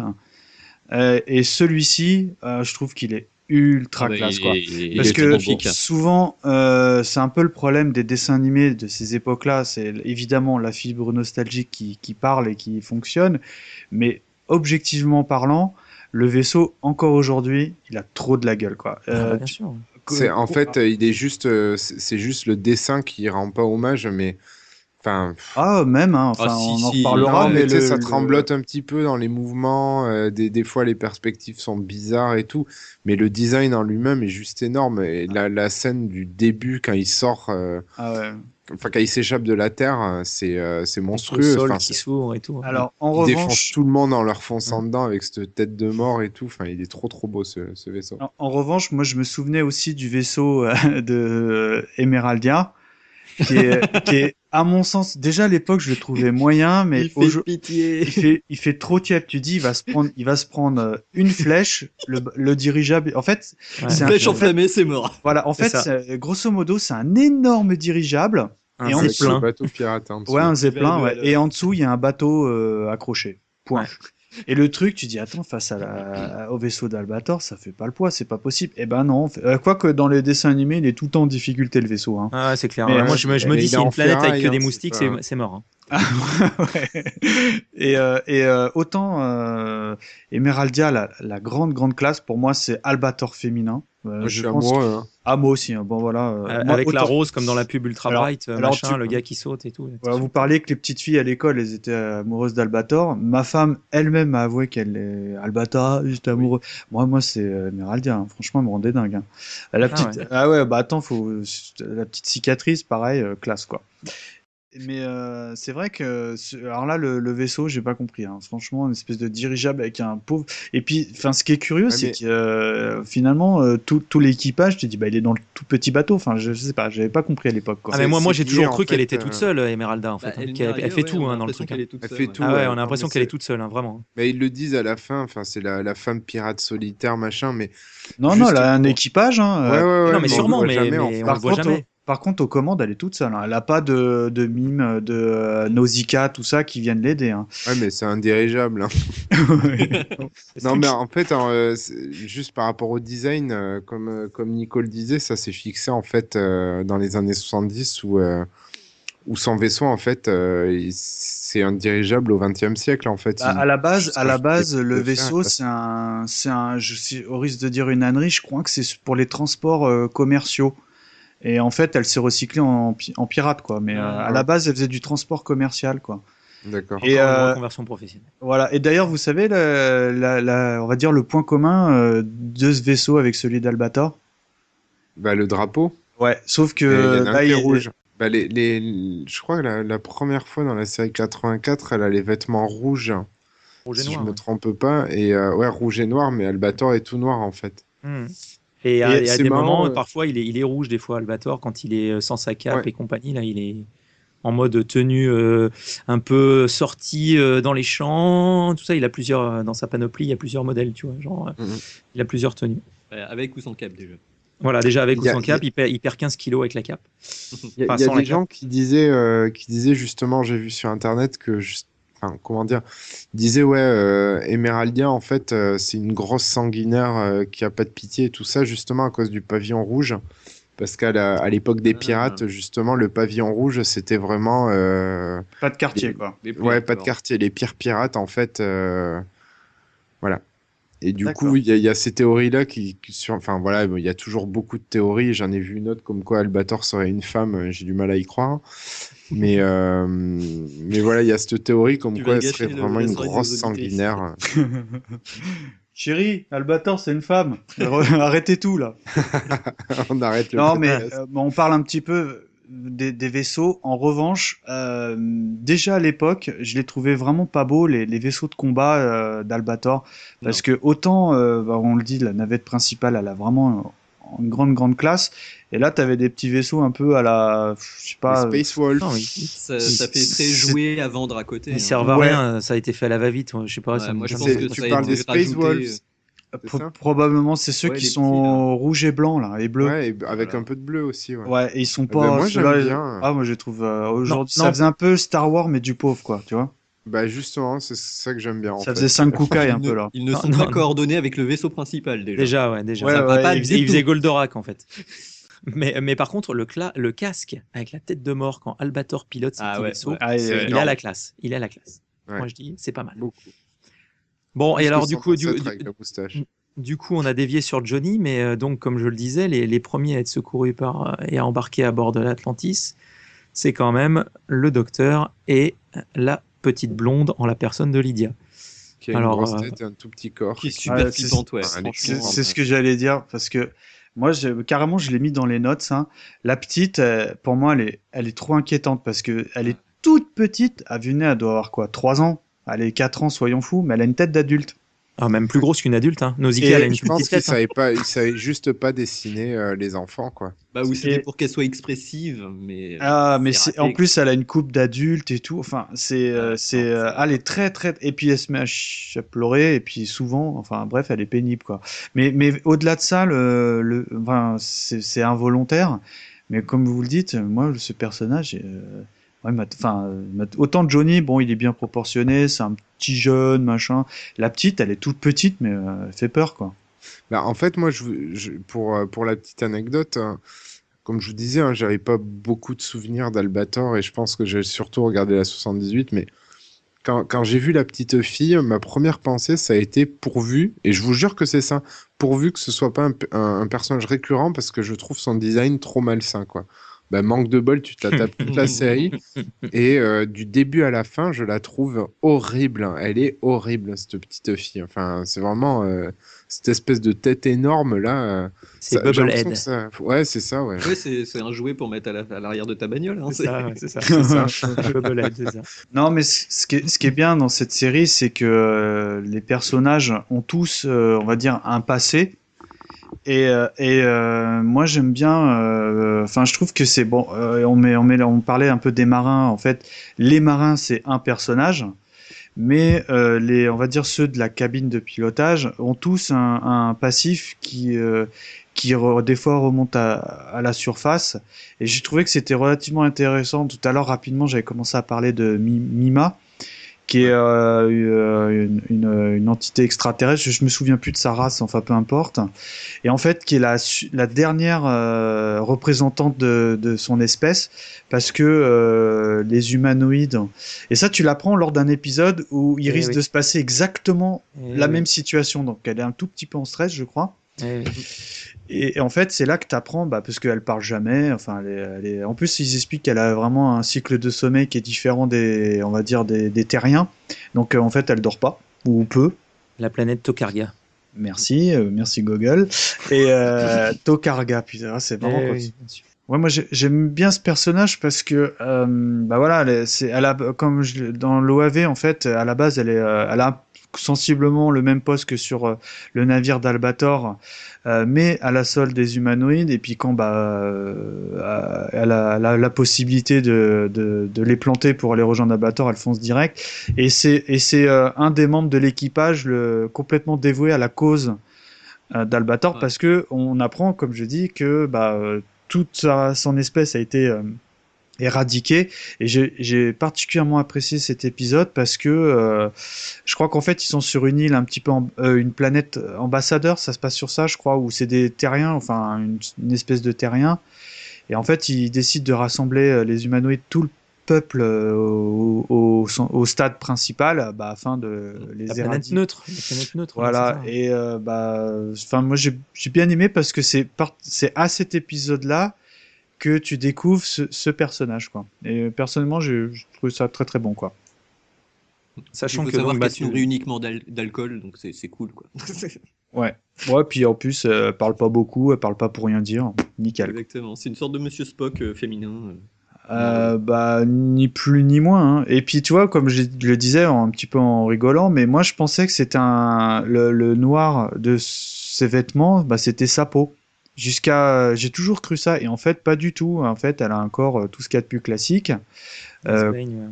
Ouais, quand, quand on la voit se baigner avec la petite là, euh, parce qu'en en fait à un moment elle, elle fait un malaise parce que c'est un truc qui revient euh, dans le fil conducteur, c'est qu'à un moment euh, le vaisseau d'Albator croise une sorte euh, d'entité lumineuse et, et ils comprennent très rapidement que c'est un truc qui est, euh, on va dire, euh, in- intellectuellement parlant et technologiquement parlant, au-delà de, de ce que peut d'une puissance supérieure. voilà, qui est, qui est au-delà de ce qui se fait dans toute la galaxie. Et, euh, et en fait, elle fait un malaise parce qu'elle croit que c'est un des dieux qui a voulu tuer sa planète, blablabla. Donc alors, euh, Du coup, euh, Imraj, est-ce que tu peux nous parler donc de, de l'ennemi euh, héréditaire d'Albator, à savoir le, le professeur Zone? Bah, Zone, euh, Zone, alors déjà on le voit, euh, on le voit comme euh, un traître pour l'humanité et euh, on découvre assez rapidement qu'il euh, en veut personnellement à Albator. Et on lui dit mais enfin qu'est-ce qu'Albator a pu lui faire? Il lui a, euh, il a massacré sa femme, euh, il a détruit sa maison, violé ses enfants, euh, décapité ses petits chiens. Et en fait non, Albator. Ces petits chats. Albator lui a dit une fois en inspectant un vaisseau Ton vaisseau n'est pas sécurisant pour, pour un équipage et jamais je n'utiliserai ton vaisseau. Et à partir de là, euh, Zone a tout perdu dans sa vie donc sa femme, ses enfants, ses petits chiens, sa maison, ses enfants. Euh, J'exagère cette partie-là, mais en fait, il a perdu son boulot euh, d'ingénieur de génie parce que malgré tout, il reste assez bon, mais toujours en dessous d'Alfred. Et donc, à partir de là, il, s'est juré vengeance sur, sur Albator et, et a rejoint les forces, les forces du mal pour, pour anéantir le corsaire de l'espace. Et on découvre un petit peu plus tard quand même qu'il a des dessins un petit peu plus ambitieux, on va dire. Euh, mais bon, ça, je vais pas, je vais pas spoiler non plus, même si euh, globalement on en a fait beaucoup des spoils. Mais voilà, et en fait, le, le personnage est assez intéressant finalement euh, euh, parce qu'il est, euh, enfin, c'est- l'opposé, le némésis absolu d'Albator. Donc, il a, il est tout ce qu'Albator n'est pas. Euh, mais il a le même entêtement en fait euh, pour enfin il suit son objectif euh, coûte que coûte quoi Et c'est effectivement un personnage aussi, le, le concept du euh, Ah, mais oui, le grand ingénieur qui, du coup, est un peu banni, mais qui euh, jure euh, qu'il se vengera de. D'autres personnes, ça fait un peu penser à l'homme mystère dans Batman, si je me souviens bien, qui est un peu dans ce Mhm. délire-là. Bah, moi, moi, moi, j'aime bien ce personnage parce qu'il a quand même un look improbable, hein, faut, faut dire les Oui, choses. c'est un hein. on dirait un qu'il sort de Nicky Larson en fait Un propriétaire Euh, terrien du sud des États-Unis, moi je dirais. Ouais, Ouais. L'inspiration. Bah, en fait, pour, pour, pour les Pour jouer dans Dallas, hein, ça c'est clair. Ouais, ouais, c'est- clair, c'est un des Bobby Wing. Et, non, mais pour les gens qui connaissent pas la série, en fait, euh, Zone, c'est un mec qui, a, qui est habillé euh, en cow-boy. Mais euh, vous savez, avec les, les petites cravates. euh, C'est ça, avec les deux galons. Voilà, et Ouais. euh, le, le pas de def est euh, habillé en noir avec un énorme chapeau. Et les roues flaquettes et tout et tout. Et surtout, il a des, des, des grosses lunettes, mais un peu légèrement teintées, quoi. ça Enfin, euh, enfin, en grosso modo, il a un look trop euh, 70s, quoi. Enfin, mais- on Mais- qu'il il est pas de cet univers là en fait on dirait qu'il Ouais. a été ramené d'ailleurs Et, et moi, je, moi, c'est un personnage que j'aime beaucoup parce que euh, il se tire un petit peu la bourre au niveau connaissance avec Alfred, qui est quand même, euh, enfin, Euh, bien au-dessus pour, pour moi, qui est quand même le, le plus grand ingénieur euh, de tout l'univers. Alfred, il est chaud. Hein. On, en- Ah, on en reparlera après. mais- Ouais, ouais, ouais. Et, et, euh, et, et c'est quand même, il a inventé un truc que Alfred n'a pas inventé, à savoir la, la communication instantanée. Et ça, c'est un truc euh, extrêmement important parce que en fait, c'est un, c'est on va, on dire une machine ou un logiciel, peu importe, on va dire une machine qui te permet de instantanément communiquer avec un autre terminal. Euh, où, que tu sois dans l'univers. où que tu- où que tu sois dans l'univers.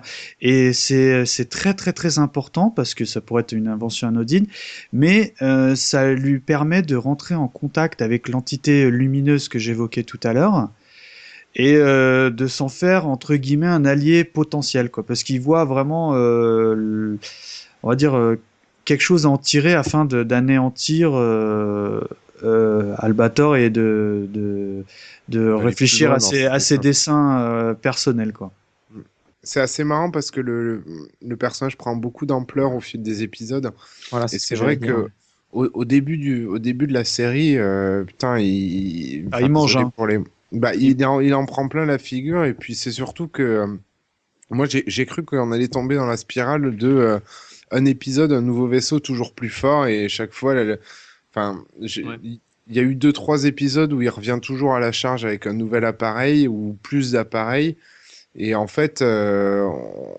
on, on sent que le mec tu vois il est intelligent qu'il sait beaucoup de choses et qu'il est vraiment costaud mais en fait chaque fois il se fait ridiculiser et, et du coup j'ai dit bon on va tomber dans la caricature du méchant et en fait il évolue quand même un petit peu bon c'est toujours une caricature du méchant mais il prend un petit peu plus d'ampleur à partir de la moitié de la série et, et du coup le personnage devient vraiment, vraiment attachant. Ah oui, la, la promotion dans, chez les humanoïdes, c'est euh, le gars passe euh, responsable d'une flotte, après euh, c'est carrément le grand commandeur. Enfin bon, il est. Ouais, D'ailleurs, enfin moi j'ai trouvé ça, euh, mais je suis toujours à chercher la petite, euh, la petite bête. hein.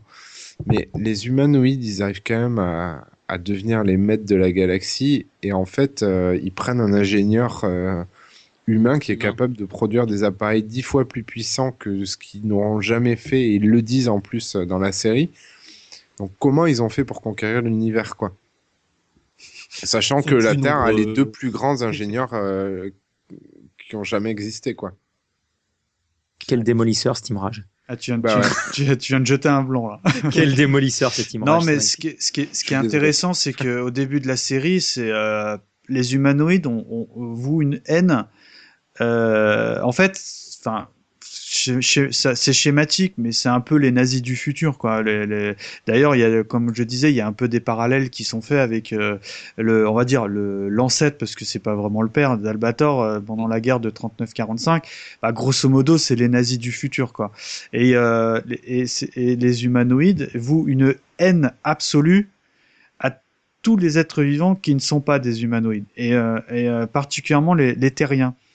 Et euh, bah, Zone, au début, il mange, hein, il se fait même latter euh, par les, les, les, les, les- les hauts responsables. Enfin, limite, c'est à peine s'il doit pas euh, cirer les chaussures euh, à, à coup de, de, de, de, de brosse à relure et tout. Enfin, voilà.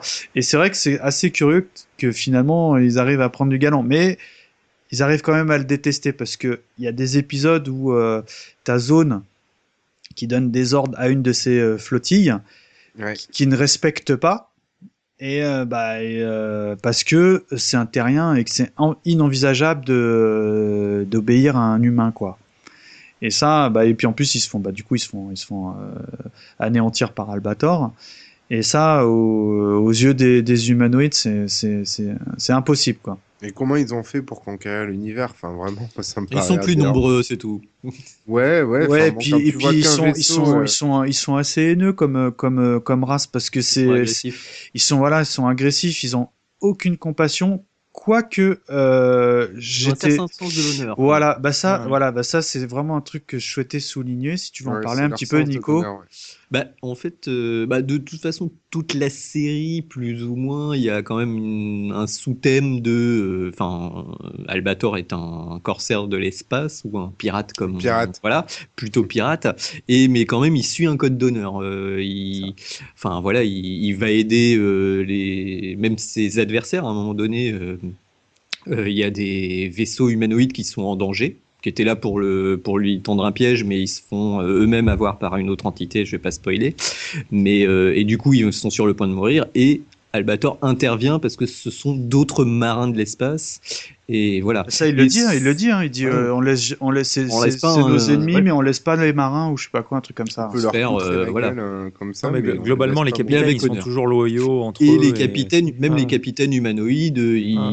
il y a même à la fin du premier, de l'épisode 0, il y a, euh, il, il invite Albator à un duel pour éviter de, bah, de massacrer euh, de la piétaille, quoi. Il dit, euh, bah, on va faire un duel entre généraux, tout ça. Bon, qui n'a pas lieu parce que euh, il y a un sous-fif qui s'interpose, mais voilà. Et euh, il y a quand même un espèce de, c'est, ils font beaucoup penser à des généraux d'armée euh, napoléonienne, on va dire. Ouais, ouais, ouais. C'est complètement, c'est ouais. quand même, euh, c'est pas des, c'est des ennemis, mais ils ont une tradition martiale apparemment, euh, les, les humanoïdes. Et euh, du coup, bon, ça reste des méchants qui veulent exterminer euh, tout ce qui bouge ou réduire en esclavage plutôt qu'exterminer en fait. Ouais. Ils sont pas, euh, moi je dirais pas forcément que c'est des nazis, mais Bah, ils sont ça- très ça impérialistes. Ça, ça dépend en fait de leur intérêt. Euh, je crois que la, la, la- pour en revenir à l'épisode où ils veulent exterminer tous les, les habitants de euh, la planète, planète.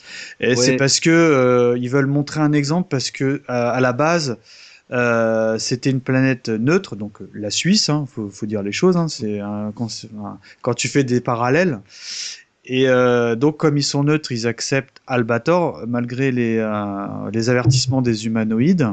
Mhm. Et en fait, euh, ça faisait déjà longtemps qu'ils avaient projet d'anéantir cette planète, et en fait, ils se servent de l'excuse d'Albator pour bah, essayer de, de- de réduire tout le monde en, en- en- même pas en esclaves. Là, ils veulent vraiment tous les éliminer. hein. Ouais, et puis il y a aussi le truc, donc ils sont neutres, mais par contre, c'est les humains qui doivent détruire cette planète. C'est pas les humanoïdes qui doivent le faire. Ils ordonnent aux humains de le faire. Donc Ça s'appelle- pour, ça- euh, ça s'appelle des collabos. le- Ouais, des mais pour montrer bien euh, qui c'est le chef et qui doit obéir et les, les faire venir de leur côté de façon, on va dire, euh, irréversible. C'est-à-dire que voilà, ils leur font commettre un génocide plutôt que le commettre eux-mêmes pour voilà pour les obliger finalement voilà quoi, ils se salissent pas les mains au final. Quelque part enfin bon, Sachant que, sa- sa- sachant que c'est assez euh, vicieux. pour euh, pareil un, un fil conducteur qu'on peut noter dans cette série, c'est aussi euh, l'obsession des, euh, des forêts, des fleurs, euh, de replanter des choses, euh, tout ça, et qui est quelque chose qui euh, que les Japonais aiment beaucoup placer dans les dans les dessins animés, parce que globalement on peut pas dire que Albator soit une série euh, super joyeuse sur la thématique globale. On n'est pas Non, sur sûr, euh, ouais. Bah oui. euh, Mhm. Pouette, euh, c'est la fête.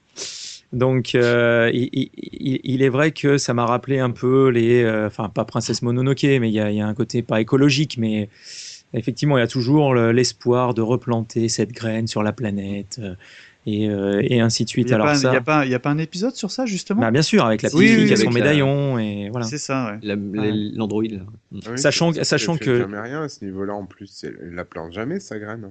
Mais non, je pense que le- l'oiseau Mais- doit la bouffer. Oups. À mon avis, l'oiseau doit la bouffer. Merde. Euh, bon, on en pardon. une autre. Euh, alors, juste, justement, sans vouloir re- revenir à la petite fille, parce que je sais qu'Imra, je l'adore. Ouais. Euh, moi, je sais que la dernière fois, le, le fait de maintenant être papa d'une petite fille de, de 5-6 ans, euh, du coup, j'ai, enfin, je, suis un peu une Madeleine, c'est vrai.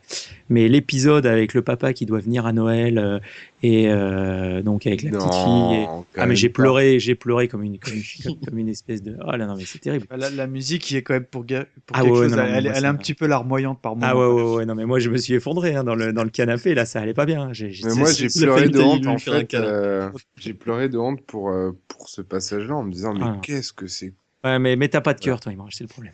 T'es Bah un, si, t'es un pourtant, pirate, t'es un euh, pirate, toi. Non, je suis Johnny. Je suis un adolescent. J'en ai rien à foutre, hein, c'est trop J'en ai rien à foutre. De Ouais, toute c'est nul, façon, je veux que Ouais, serrer c'est des meufs.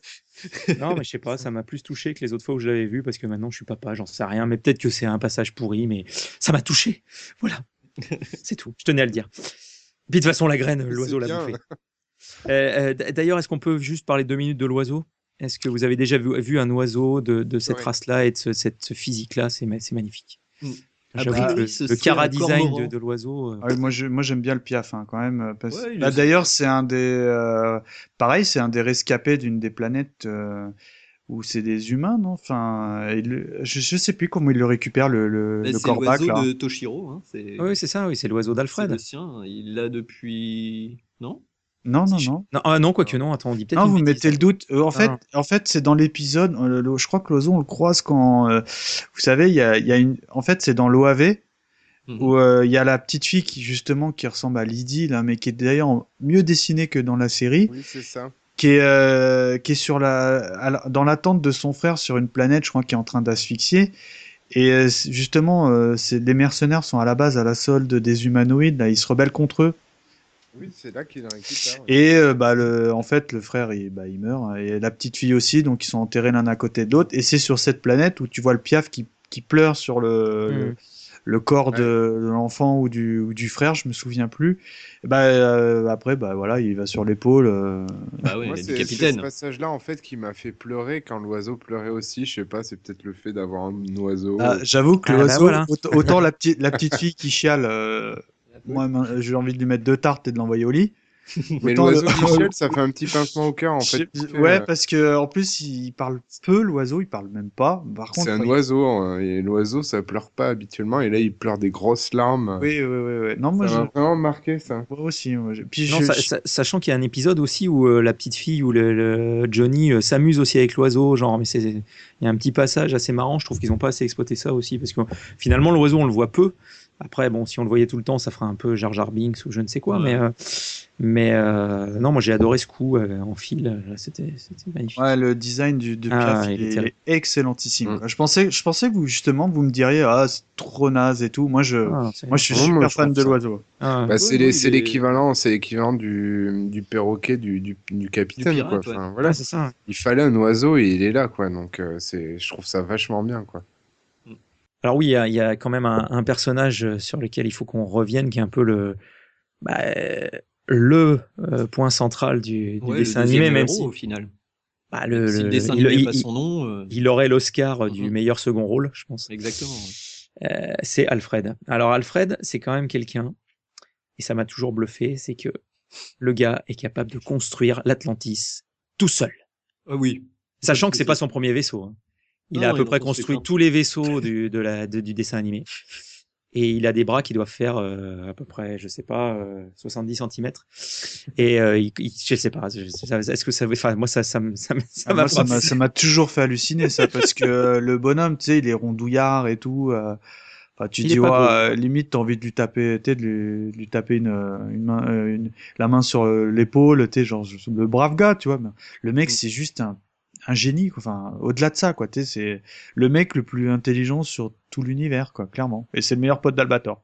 C'est juste Et sachant, que, et sachant que c'est le gars qui est capable de, on lui dit, tu as trois heures pour réparer le truc, et il met pas trois heures une, il met trois heures. C'est-à-dire qu'il y a un compte à rebours dans un épisode où il, reste, ah, ah, Mm. bon, j'ai compté, les vrais, les secondes sont fausses, hein, mais euh, le vaisseau aurait dû exploser par rapport à ce qui, est écrit comme dans toutes les séries et, voilà. Mais, euh, mais, mais, enfin, c'est fou, quoi. Même sous la pression, il a le mal de l'espace, il, transpire, il est là, il dit, ah, je vais pas y arriver. Et euh, Albator, ah, vas-y, coupe le fil rouge, coupe le fil rouge.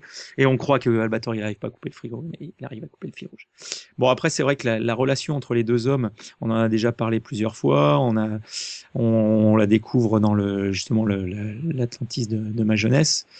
Euh, c'est euh, c'est un personnage auquel, alors comme on disait, euh, on s'y attache quand même. euh, on- en parlait avant. Mm. C'est un personnage qui est attachant. Euh, le, le, le, le, le doubleur euh, est quand même euh, vraiment, enfin, on s'identifie. Euh, il est, il prend le, le, Jo- le Johnny sous son aile. Euh, il, il essaye toujours un peu d'aider tout le monde.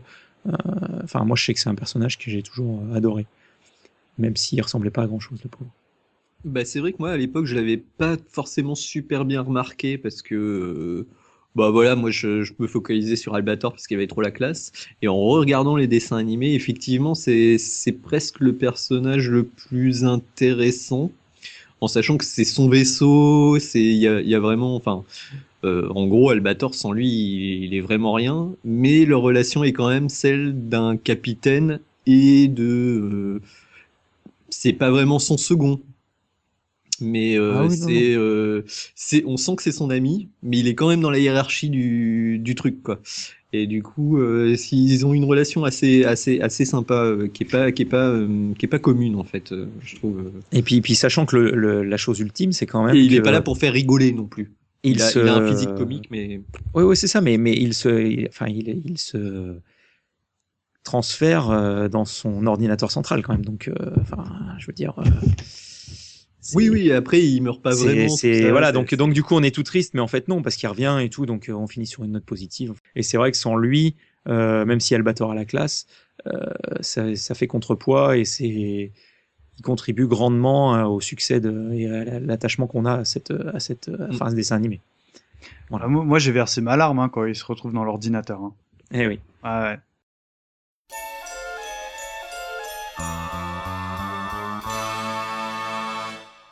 Si je vous demande, euh, par exemple, les uns après les autres, de, de, de me citer euh, un épisode marquant euh, d'Albator 84, vous êtes capable de répondre à Ah, cette question Moi je, PLP moi, je, ou- moi, je peux dégainer direct parce que ce qu'il faut, sa- savoir, c'est que l'épisode, la, la série fait 22 épisodes, ce qui est en manga, c'est très très court.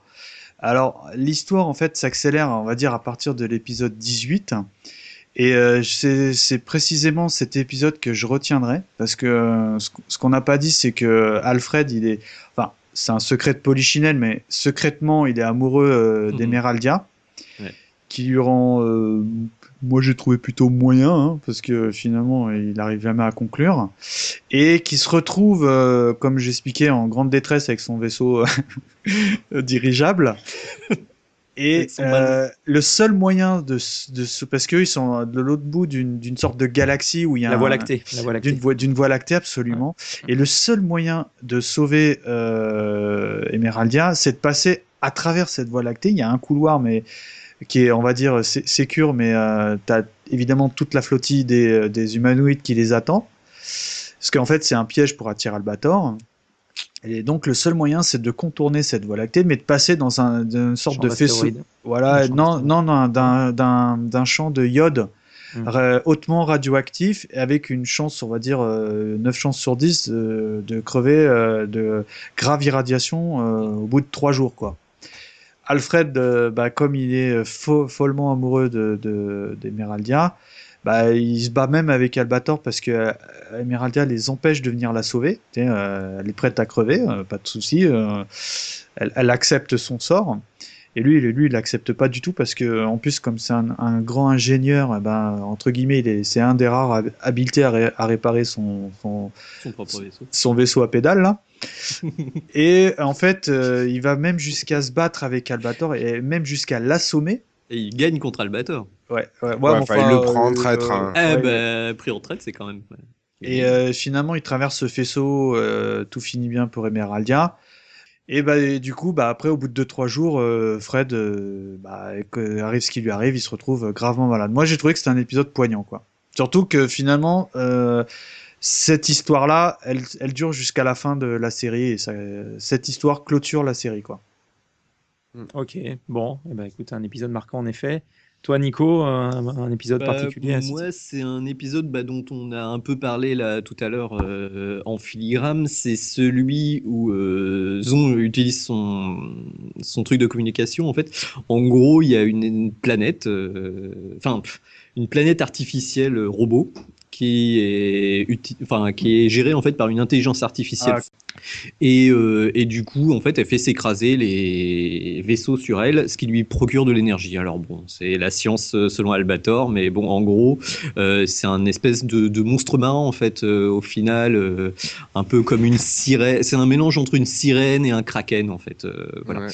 Le, le, le, le truc, c'est que bah, dans une zone, elle bouffe tous les pirates qui ont le malheur de s'approcher d'elle, quoi.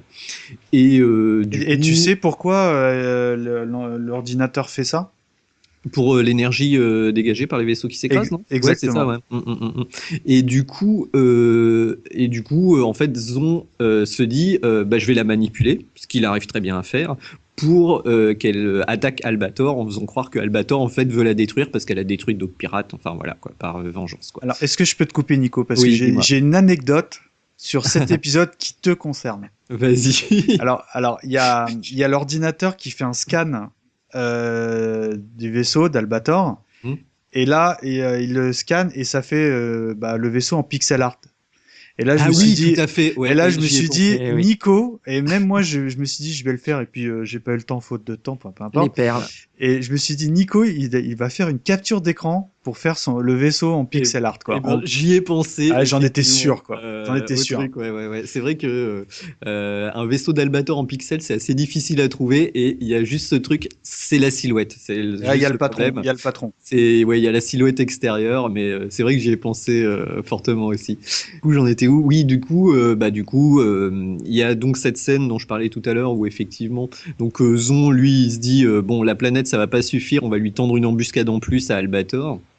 Et en fait, les vaisseaux qu'il envoie là-bas, euh, bah, la planète, elle se dit ah super, c'est mon déjeuner, et donc euh, Albator sauve euh, les marins adverses humanoïdes. Enfin, il y a vraiment plein de thèmes, et c'est un de ceux qui m'a fait plus penser à des entre guillemets des vraies histoires de science-fiction en fait. L'intelligence artificielle qui devient folle. Il y euh, a un petit côté voilà. 2001, euh, 2001 Ouais, le- carrément. c'est de l'espace. hein. Et il y a aussi un côté, euh, comment dire, euh, bah, euh, classique. euh, bah, enfin, ça aurait pu être dans un US 31 par exemple cet Ah épisode-là oui, parce clair- que ouais, mais, mais il y a la chanson, il y a tout. Il y a d'ailleurs que Johnny qui se fait pas avoir parce qu'il est un enfant. Et donc la voix, euh, ça, ça, lui, il s'en fout. Et comme dirait Imraj, ouais, mais alors comment c'est possible que ce soit un enfant qui jette un petit truc dans l'œil, qui tire sur l'œil de l'ordinateur et ça détruit toute la planète? Comment c'est possible? Ah, elle, relâche toute l'énergie qu'elle a emmagasinée Ah jusque-là. d'accord, Elle a- ça. elle, a- elle a trop mangé. J'avoue que moi ça m'a choqué, moi, mais bon. oh, pas tant Voilà. que ça, moi. Moi, j'ai Ah. trouvé classe cet épisode. Ah oui, Ouais, non, mais il est bien, ça il fait est bien. Mais là, mais typiquement, c'est. Alors là, je rejoins euh, Nico euh, parce que j'avais pas fait le lien, mais franchement, ça aurait pu être un épisode du Lys 31, quoi. Clairement. Ouais. Sachant que de toute manière, euh, c'est aussi un des fils rouges d'Albator, c'est le côté, euh, il y a toujours un ordinateur central à détruire. Euh, il y a notamment un autre épisode où c'est le, le père justement d'une des héroïnes d'Albator qui euh, se sacrifie en sautant dans l'ordinateur central euh, du vaisseau. Euh, donc euh, il y a plusieurs épisodes comme ça où effectivement on doit détruire un ordinateur central. On peut pas le faire autrement qu'en y allant. Euh, bah, un, un humain doit y aller et ainsi de suite.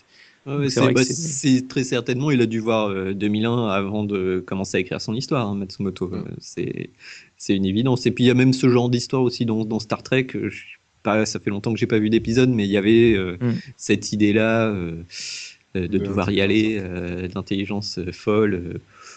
Quasi divine quoi et C'est ça. euh, ouais ouais et donc c'est l'épisode 18 pour ceux qui veulent voir et ah oui si il y a un autre détail c'est à ce moment-là j'ai trouvé que le dessin devient vraiment bon c'est-à-dire qu'il y a une épi- pour moi, il y a une évolution entre les premiers épisodes même de la série et les derniers.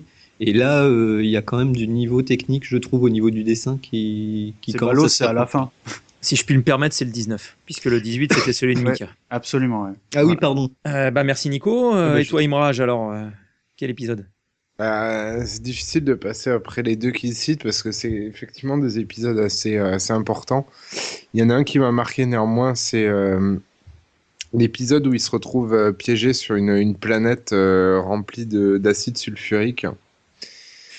Ah oui, et qui sont obligés en fait de, se cacher sous l'eau et j'ai j'ai beaucoup aimé cet épisode-là. La bon, on sait qu'ils vont s'en sortir et tout ça, mais il y a quand même une espèce de pression qui est mise sur le sur euh, sur sur le spectateur parce qu'il y a un compte à rebours, il y a la pression de zone qui tire des euh, euh, des grenades à photons. Euh, On en parlera de la technologie là-dedans. Euh, c'est quoi des luminocanons Non, des, Des lasers. protoniques. D'ailleurs, Ouais, je me suis amusé à les mettre en, en japonais quand ça parlait de ça. Euh, Ça n'a rien à voir. Ça n'a rien à voir. Je, je, laser. Je pourrais plus te le citer parce que, euh, mais, euh, mais c'est genre euh, canon laser, enfin, euh, là, Ils utilisent, euh, ils utilisent euh, des fulguro canon. Non, enfin, je rigole, j'en sais rien. Non, mais en, en Jap, ils utilisent des termes normaux qui, qui, Voilà. qui, qui sont assez réalistes. Et en France, on dirait qu'ils sont partis sur des trucs en se disant Ouais, alors c'est le futur, on va mettre du laser et on va La bombe nucléoplanétaire et tout. Enfin bon, il y a des Ah, termes nucléoplanétaire, ouais. C'est terrible, nucléoplanétaire. Bref. Et donc voilà, enfin, bref, c'est juste pour, euh, pour revenir à l'épisode, un petit épisode qui est marquant parce qu'effectivement, il y a, il y a un petit peu de pression dans le truc. Et puis, euh, bah, on le, que, le vai- le vaisseau a de la pression. Il risque de Ouais, se, ça, de Aussi, dé- ouais. dé- dézinguer tout simplement. Un sous-marin russe, quoi, en fait. Et Ouais, puis, ouais, le- l'espèce de blagounette qu'ils font à Zone euh, pour perturber le, le radar.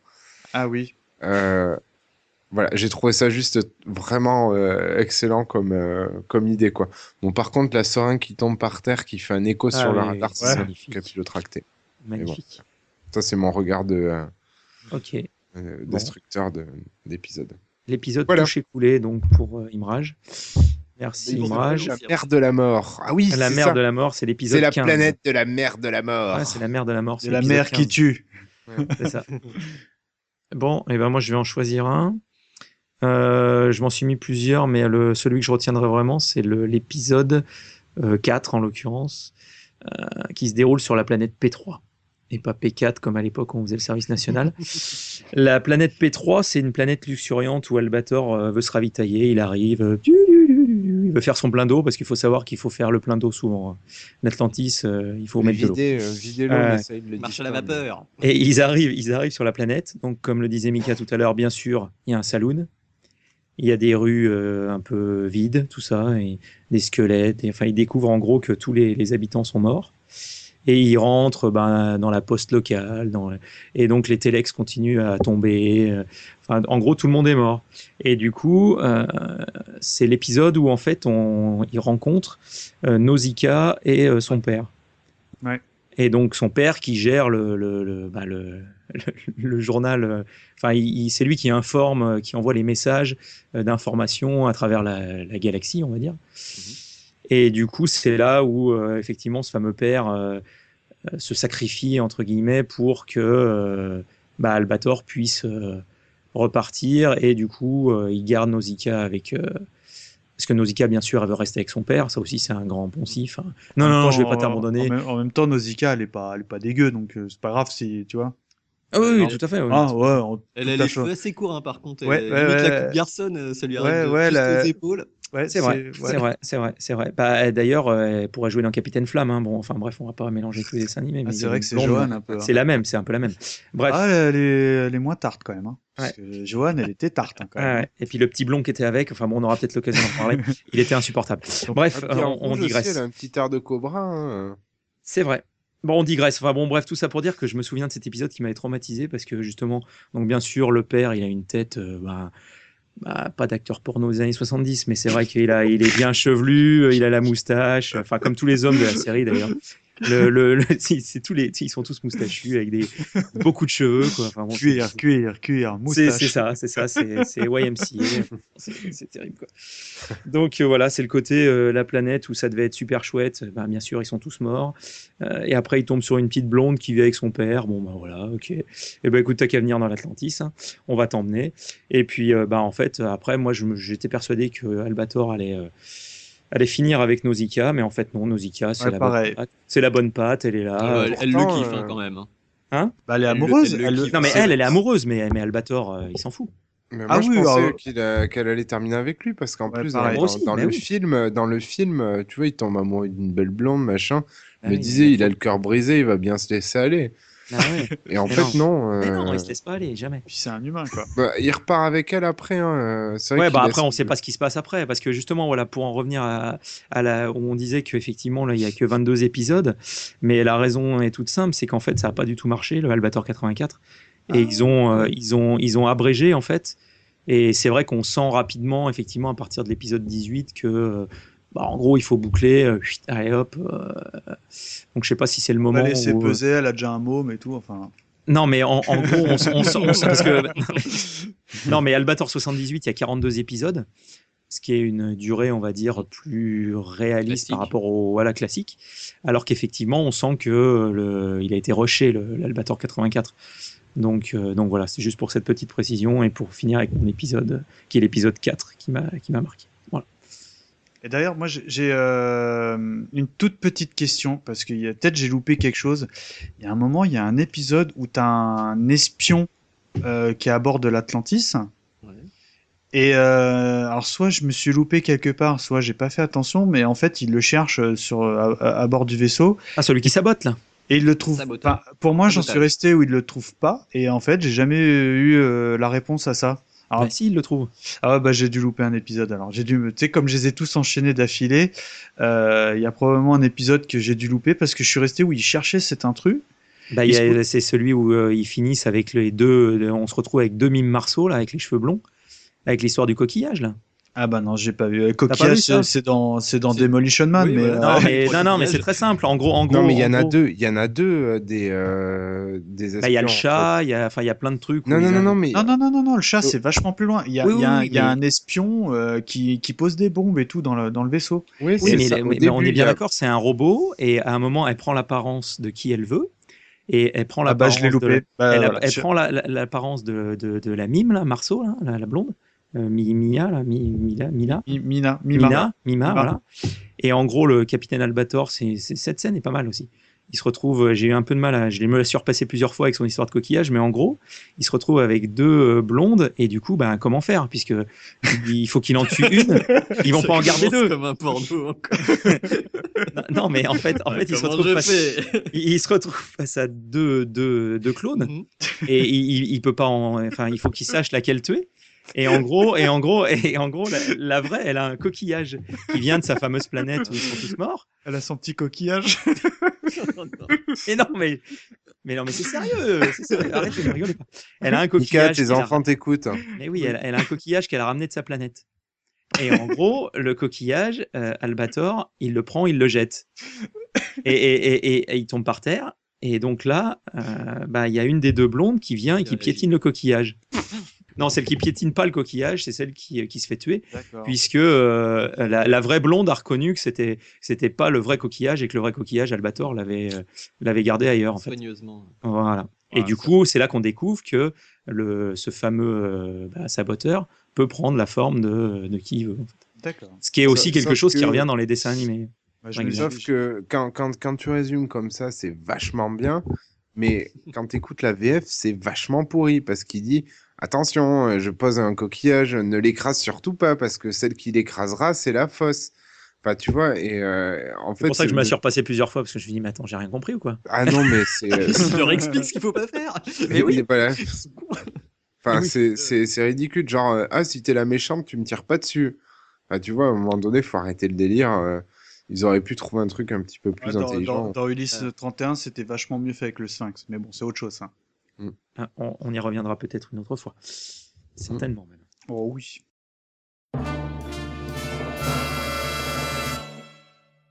Donc on fait une petite alerte spoil, hein, je vais, on, va, on va raconter la fin. Donc on vous dit rendez-vous dans une petite minute trente si vous voulez vraiment pas la connaître. Voilà. Spoil Euh, Donc en fait euh, l'histoire s'accélère vraiment à l'épisode 18 parce que comme l'a expliqué brièvement Sirf, euh, euh, la série marchait moyen donc ils ont un petit peu rushé on va dire les épisodes. Donc on en revient où Fred est, est, est, mala- est- est malade pour avoir sauvé euh, Emeraldia. Euh, finalement, euh, bah, il, est- il se sait condamné et il arrive à, à- il retourne sur son ancien euh, euh, vaisseau, à savoir euh, l'ombre de la mort, pour euh, fi- finalement euh, transférer son esprit euh, dans l'ordinateur qui en, grosso modo sera euh, par la- euh, après euh, directement transféré sur le, navire euh, d'Albator quoi. Donc en fait bah, il, il- décède. Et moi personnellement la fin elle m'a un tout petit peu déçu parce que tu t'es dit mais attends il reste un ou deux épisodes comment comment ça va terminer? Et grosso modo je parlais de l'entité lumi- lu- lumineuse qui en fait une, bah, comme je le disais une race extraterrestre extrêmement évoluée. Oui. Qui se rend compte très rapidement que bah en fait euh, Zone et, euh, et les humanoïdes ont, ont des dessins vraiment euh, enfin des, des, des ambitions plus que cruelles et qui euh, bah, les euh, qui les assassinent absolument tous en deux coups de cuillère à peau. Voilà. Donc euh, fin d'alerte spoil. Euh, et je trouve euh, c'est un peu ma déception de, de de, de la série parce que j'étais bien dedans, j'avais l'impression de voyager à- avec eux. Et en quatre épisodes, ils ont, ils ont, enfin, ils ont, ils ont fait un truc qui, pour moi, qui, en, en mon sens, en, en aurait mérité au minimum le double. Voilà. Ouais, c'est ça. ouais. Il Ah aurait oui, fallu c'est 8-10 sûr, ouais. épisodes, ouais. Autant Ouais, il y a, je suis premier à dire que euh, dans certaines séries japonaises, ils tirent vraiment à la longueur et que c'est, tu dis la même affaire en, en la moitié moins, c'était parfait. Autant, euh, j'ai vraiment le sentiment que l'histoire, elle s'accélère très très très fortement à partir de l'épisode 18 sur les 22 existants et c'est vraiment dommage quoi. Voilà. C'est- là- En fait, tu as, vraiment illustré ce que j'ai ressenti et je le dis encore plus parce que euh, quand on demandait euh, au, au début de l'épisode, enfin quand on m'a demandé ma rencontre avec la série, j'ai dit que euh, j'aimais pas particulièrement à l'époque. Et en fait, euh, je vous avoue secrètement, je comptais pas regarder toute la série, euh, essayer de regarder les épisodes clés en me renseignant un petit peu parce que euh, bah, j'ai eu un, planning assez compliqué. Et en fait, j'ai tout regardé parce que j'ai complètement accroché euh, à la série et je la trouve assez agréable à, regarder. Et c'est vrai que la fin, le dernier épisode, mais tout se passe super vite. hein. Avant d'arriver sur... euh, je suis dans du spoil ou pas là avant d'arriver sur la planète Bref, il est, prêt- il est perdu pendant 30 heures et tout, et puis en fait, il fait un aller-retour sur la Terre en, en 3 secondes. Ouais, ouais, ouais. C'est un peu, euh, je te dis, c'est ma petite déception du, euh, du DA, quoi. C'est un peu Mm. ni à fait ni à, ni fait ni à faire sur, euh, sur, sur la fin. C'est c'est un peu dommage, oui. C'est un peu dommage. Ouais, mal- Après, c'est pas, euh, c'est pas la seule production qui aura souffert de ça, surtout Oui, oui, oui. Exactement. Bah, déjà, déjà, déjà, elle est terminée parce qu'il y a des, des séries. euh, je fais une digré- des, des digré- digressions, mais par exemple, euh, les Cat Size, euh, euh, et Conquérant de la Lumière, tout ça, bah, le dernier épisode, c'est un épisode comme tous les autres et ils ont, il n'y a pas de suite, quoi. D'ailleurs, pour l'anecdote, j'ai pas le fin mot du truc, mais euh, je, je crois que sur la diffusion sur Antenne 2, euh, la fin de Albator n'a jamais été diffusée.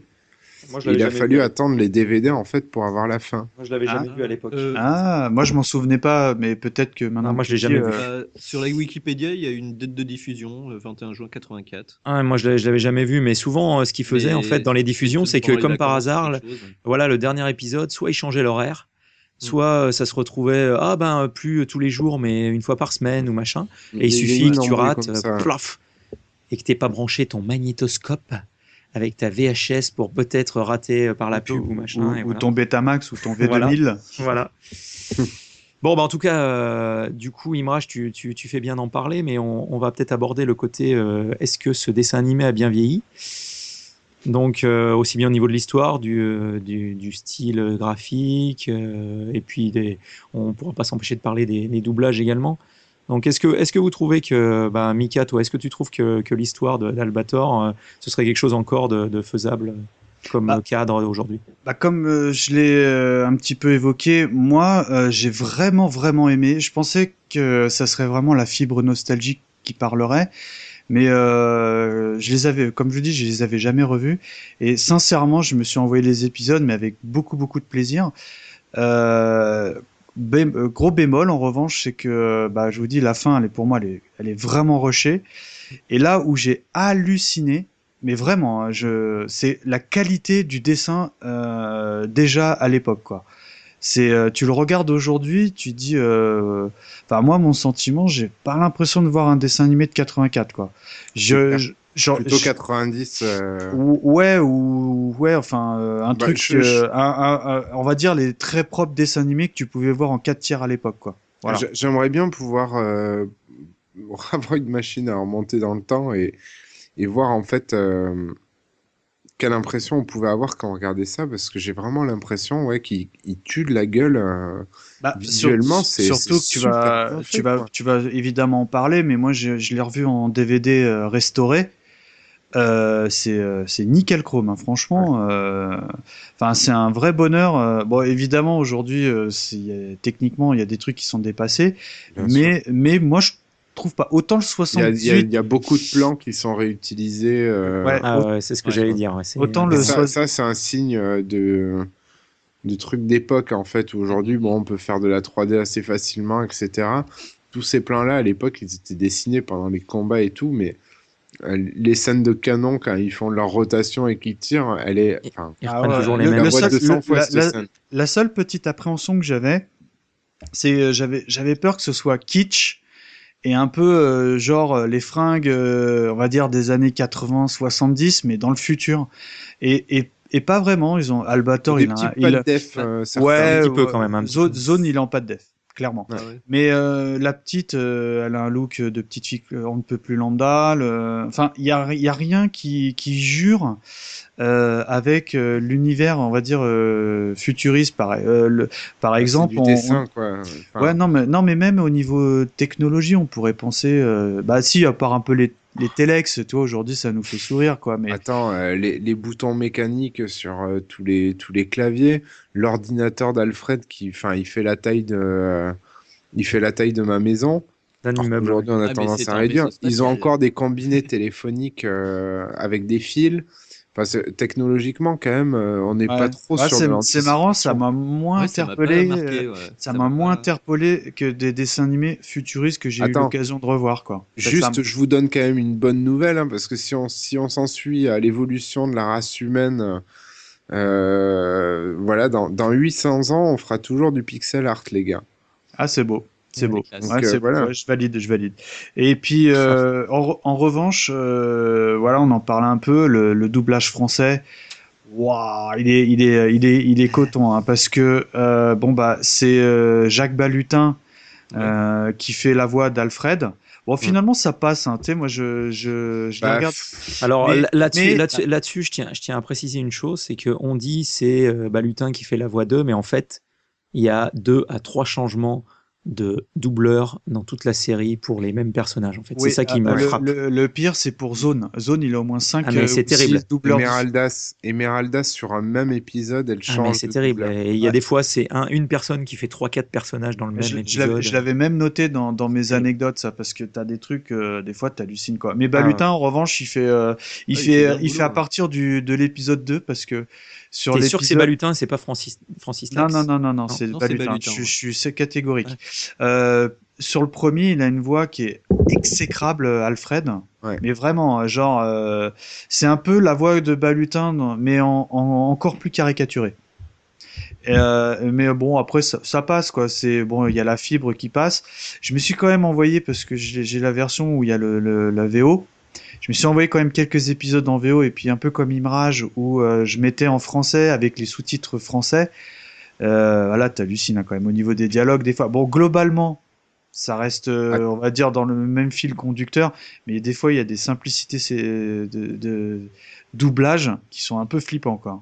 Ouais, alors donc du coup, euh, Ni- Nico, euh, sur euh, sur ce justement ce, vieillissement du dessin animé, qu'est-ce que qu'est-ce que tu en penses? Alors, bah moi, je, vais revenir un peu sur ce que vous avez dit au niveau du, de l'histoire. bah, on sent que ça a été un peu, un peu rushé sur la fin, mais bon, voilà. euh, moi, je trouve que les histoires euh, à, à l'unité se tiennent bien, et comme disait Imraj, il n'y a pas trop de répétitions. Euh, pour le dessin, moi, je trouve que le design euh, sur certains trucs est vraiment super réussi et n'a pas vieilli. Je pense que c'est vraiment euh, même si on sent qu'il y a quand même un côté un peu années 70-80 sur certains costumes, certains trucs, euh, on va dire que je pense que Matsumoto avait quand même un certain sens du style et du coup euh, a réussi à faire des personnages assez intemporels en fait. Euh, Albator, euh, ça c'est, enfin moi je le trouve toujours aussi charismatique même maintenant et même Non, je crois que dans le prochain dessin animé, euh, il est pareil quoi. Il a pas changé, il a la même coupe de cheveux, euh, enfin il a pas des tatouages maoris ou des trucs comme ça quoi. Donc euh, il a bien la classe. Et euh, pour les doublages, moi je trouve qu'il y a, hum, moi je trouve qu'il y y a quand même une grosse opposition entre euh, justement le personnage de de- d'Alfred Toshiro euh, qui est doublé par euh, Balutin et qui a, qui a, qui a beaucoup de gouaille, qui a, qui a, euh, on sent que, enfin je sais pas comment dire, mais on sent qu'il a déjà doublé d'autres personnages. Il avait fait les Starsky Hutch et tout ça. Et du coup, on sent que le doubleur est extrêmement à l'aise dans un dessin animé, alors que les autres, en fait, leur dialogue, on dirait plus des acteurs limite de théâtre, je trouve. Ah, Il y, a Et quand même la- il y a quand même la voix de Cole Sivers hein, quand même hein, dans les doubleurs. euh, pour le Ouais. père de Nausicaa, attention. Et ben, justement, sur cette scène-là où il se sacrifie, il y a vraiment un contraste entre le côté balutin, super cartoon et tout, et le reste des personnages qui parlent un peu comme, comme au théâtre, quoi, où Hmm. ce genre, père, votre sacrifice ne sera pas vain, et tu sais, ma fille, euh, blablabli, blablabla. Mais c'est vraiment, euh, c'est pas naturel. Ça donne quand même un style au dessin animé. Mais je trouve qu'il y a, un- il y a, un- il y a peut-être un souci avec euh, le côté euh, limite cabotin de, de- du personnage de Toshiro. Mais euh, à part euh, les, les, les, les termes scientifiques dont on parlait tout à l'heure, euh, je trouve que ça va quoi. Euh, au niveau euh, doublage, euh, c'est Mm. pas les meilleurs, mais c'est pas les pires non plus de la, la génération où euh, Je suis, je suis assez certaines œuvres ont été légèrement dénaturées, même si elles restent marrant. Euh, Ken le survivant par exemple, c'est c'est quand même un autre niveau quoi. C'est vrai. Voilà. Bon, bah merci Nico. Euh, Bah, de mon côté, j'ai pas grand chose à ajouter. Euh, je retiendrai euh, trois, trois, trois choses euh, sur le, le design. Euh, moi, ce, qui, ce que je trouvais super classe, c'était la barre Ah oui. du, euh, du vaisseau. Et en fait, ce qui m'hallucinait, Il a, c'était il, a, que. il a un bruit particulier, cette barre, hein, quand même. Hein. Mais non, mais c'est surtout qu'il mettait des, elle faisait mais 32 000 tours. Donc, il faisait faire des tours de barre. Ah ouais, ouais. Ah, je, je, l'ai- je l'ai en tête, le truc, là. Oui. Et surtout quand c'est le, le petit Johnny aussi qui, qui réussit à, à tenir la barre, t'as l'impression que, enfin, je sais pas comment un gamin peut arriver à tenir ça. Bref. Et puis le, le côté euh, barre dans l'espace, c'est assez paradoxal. Et l'autre truc de design que j'ai trouvé super euh, sympa, mais assez bizarre aussi, c'est euh, les tubes pour aborder les vaisseaux. Je sais pas si Ah oui, oui, Ah les oui, oui, oui, ça m'a. les serpents, c'est terrible parce qu'en fait, Donc ce sont des tubes qui permettent donc de d'accoster. C'est pour harponner, quoi. Voilà, et donc du coup, du coup, euh, c'est comme des, des tentacules effectivement. Et ils arrivent, donc ça perfore, donc il y a aucun problème, hein, ça perfore tout. hein.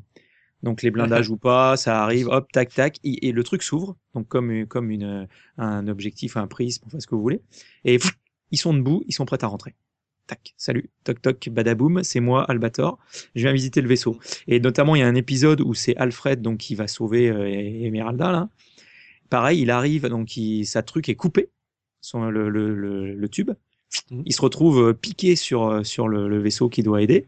Et après, on ne sait pas comment, par quel miracle ou quoi, le, serpent repart, mais alors qu'il a été coupé.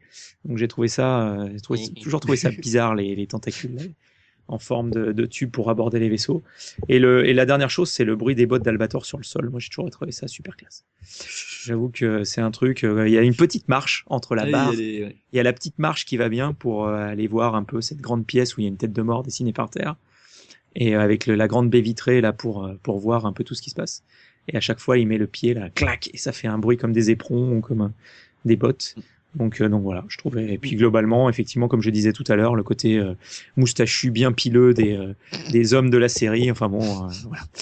C'est, euh, c'est, mais globalement, je trouve qu'effectivement, ça, ça reste tout à fait euh, crédible aujourd'hui. Mais, mais c'est vrai qu'au niveau sonore, les bruitages, les bruitages de canon et tout ça, Oui. euh, on les entend que dans ce truc-là, dans ce dessin animé-là. Ouais, sauf- Et vraiment, genre les, les canons euh, tubulaires là, Ouais. de- ils ont un bruit très particulier. Et Ouais. dès que je les ai réentendus, euh, ça faisait 20 ans que j'avais pas regardé le dessin animé et boum, enfin tout de suite j'étais dedans quoi. C'est vrai que c'est, il y avait quand même un sound design, on va dire, euh, assez assez assez extra. Même si des fois ça ressemble un peu à la fête foraine quand même. C'est un peu ça. Je trouvais il y avait des bruitages euh, qui faisaient penser à la machine à, à pince là. euh, qui- Ah oui, c'est le qui permet gagne d'avoir des jamais rien. cadeaux. C'est le Voilà, qui gagne jamais rien. le sont particulier. tout ça, c'est l'arnaque. Mais euh, il y, a, il y a ces bruitages là aussi.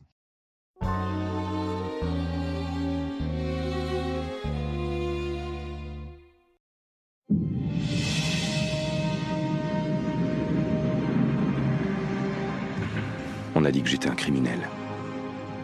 Une menace pour l'univers. Mais tout ce qu'on vous a dit n'est que mensonge. La vérité est que la coalition Gaïa est devenue la pire ennemie de la Terre.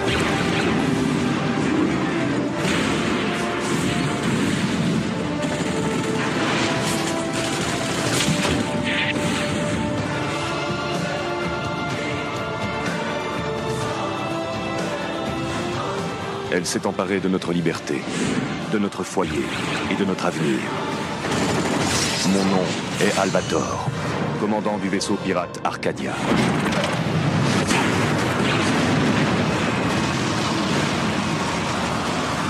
Le temps est venu pour l'humanité de commencer la lutte. Donc, euh, comme on a pu l'entendre, il s'agit tout à fait de la, de la bande-annonce du, euh, film euh, Albator, le corsaire de l'espace, en, en version française en tous les cas, qui va sortir le 25 décembre. Ce film, donc un, un film en 3D et euh, en images de synthèse.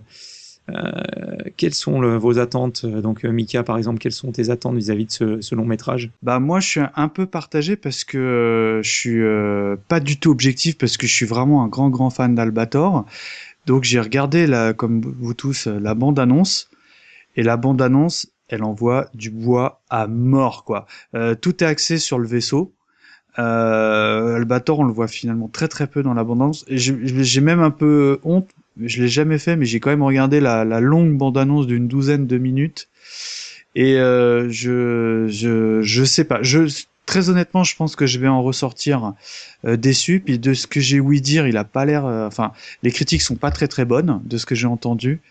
Mais euh, je vais aller le voir à la sortie euh, et peut-être même que je vais aller le voir en 3D parce que ça, ça peut être pas mal quoi. Ok, bon, bah, très bien, Mika. Et toi, Nico, alors, t'en attends quoi de ce Euh, bah alors moi, euh, j'ai regardé la bande-annonce comme tout le monde. Euh, j'ai aussi euh, feuilleté un article du magazine Coyote. Coyote Mag, je crois, je sais pas comment ça s'appelle exactement. Enfin, le truc sur les mangas, quoi.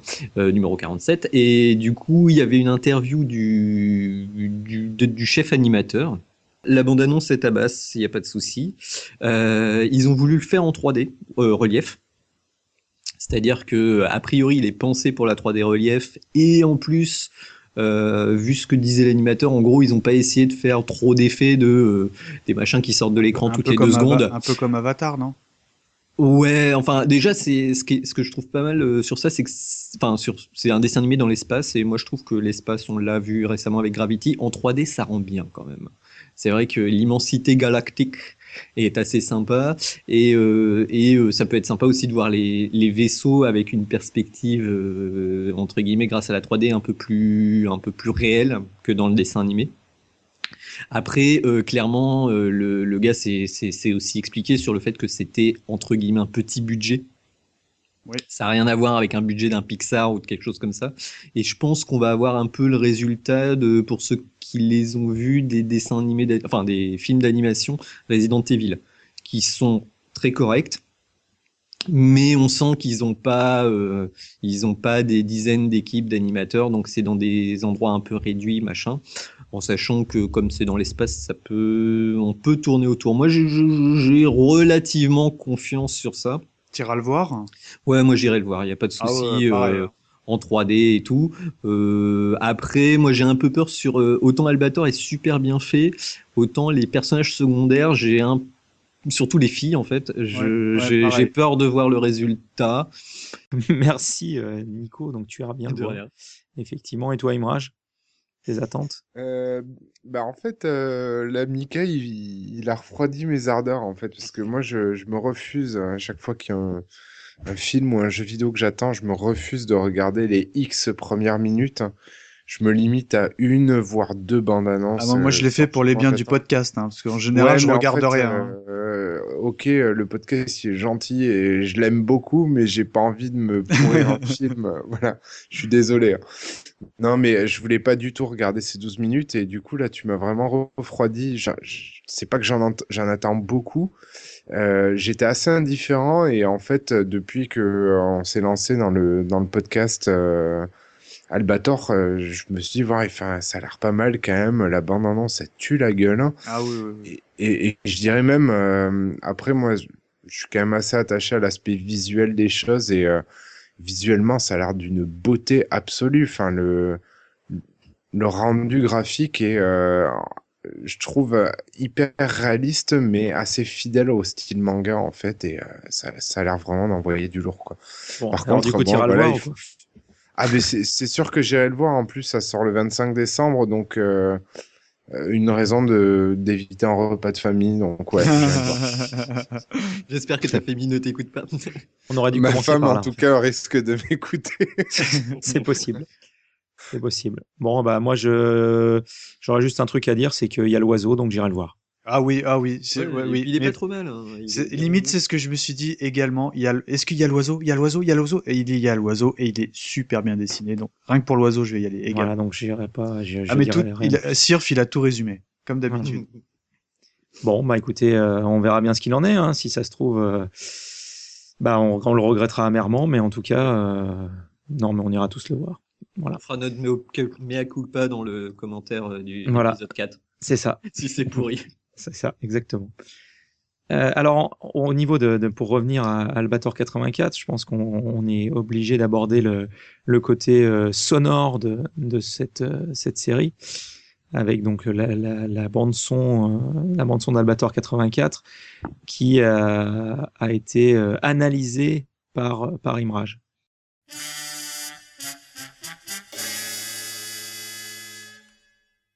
Alors, on ne peut pas euh, finir ce podcast sur euh, Albator sans évoquer la, la bande son de, de cette, euh, enfin l'OST de cette série Albator 84.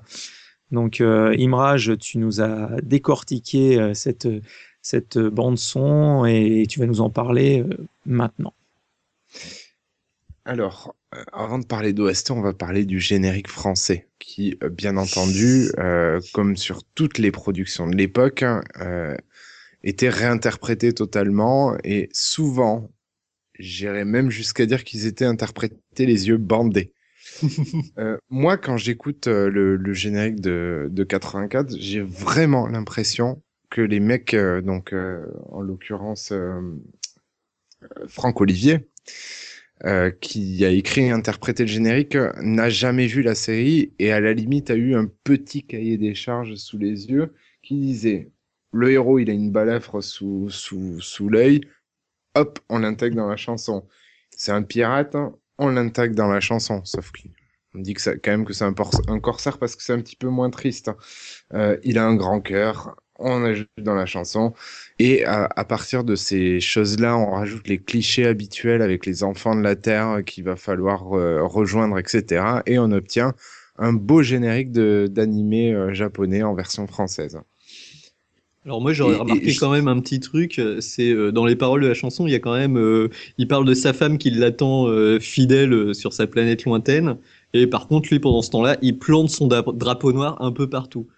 Je veux pas dire, il y a quand même un second Ah, message derrière qui est, euh, qui est quand même, je pense qu'il s'est fait plaisir le le, le Ah bah, parolier. un il s'est dit euh, bon allez c'est un marin, euh, sa femme elle Ah attend sur ben, terre et ben Surtout que sa femme, elle, a- elle, a elle est un peu morte, sa femme. elle est un peu morte, bon il y a pas faute alors c'est bon. Sachant que si vous, si vous allez sur, euh, sur Internet et que vous essayez de trouver le clip de ce monsieur Franck Olivier pour le, le générique, euh, il est de qualité. hein. Ah, Et, euh, des espèces Ah, d'effets, euh, enfin, c'est magnifique. hein. Magnifique, top je conseille. Sur, sur YouTube, je conseille. Vraiment. Ok, Donc voilà, donc enfin- à, à part le générique, voilà, au niveau des, euh, de l'OST en elle-même et de, des musiques qui, euh, qui, bah, qui peuplent ce, ce dessin animé, Imraj. Ben, en fait, euh, j'avais prévu de, de, de rédiger ma chronique un petit peu euh, sur la fin euh, du visionnage de la série. Et en fait, j'ai été frappé euh, en plein visionnage par une, une révélation ultime. Je me suis dit, purée, mais ces musiques qui se passent dans les séries, qui illustrent les différentes situations, elles me disent vraiment quelque chose. Et ça me fait vraiment penser à du Dragon Ball Z. Ah ouais tout à Donc fait. je suis allé sur la petite page Wikipédia et puis j'ai tapé, j'ai tapé OST Albator, j'ai regardé qui avait fait et là, euh, révélation absolue, on a quand même un génie musical qui a composé les musiques des plus grandes œuvres qu'on connaît et spécial Ouais. dédicace à toi Mikado, il y a quand même du Goldorak à son Évidemment, actif. oui. Il a quand même fait euh, euh, le collège Foufoufou, alors c'est dans un autre style, euh, Sinbad Tu veux- le marin et Tu veux même dire que c'est. Bernard Minet qui a tout composé? Quel génie musical on- génie musical. Vous m'aurez caché Et c'est qui euh, l'auteur Alors ça, c'était pour Eve. Non, non. Non, non, non. Donc, ce monsieur s'appelle... euh, je suis désolé si je vais euh, écorcher son nom. Shunsuke Kikuchi. Voilà. Qui a fait aussi, donc, euh, du coup, Dragon Ball Z et Dragon Ball, euh, la première série. Mais j'ai vraiment l'impression, il y a un morceau qui, j'ai l'impression de l'avoir entendu dans Dragon Ball. Est-ce qu'il l'a Ah, mais- recyclé ou pas? En, fait, Je sais pas. non, mais il... Voilà, c'est- un, un, compositeur qui est assez reconnu pour, euh, pour son style musical.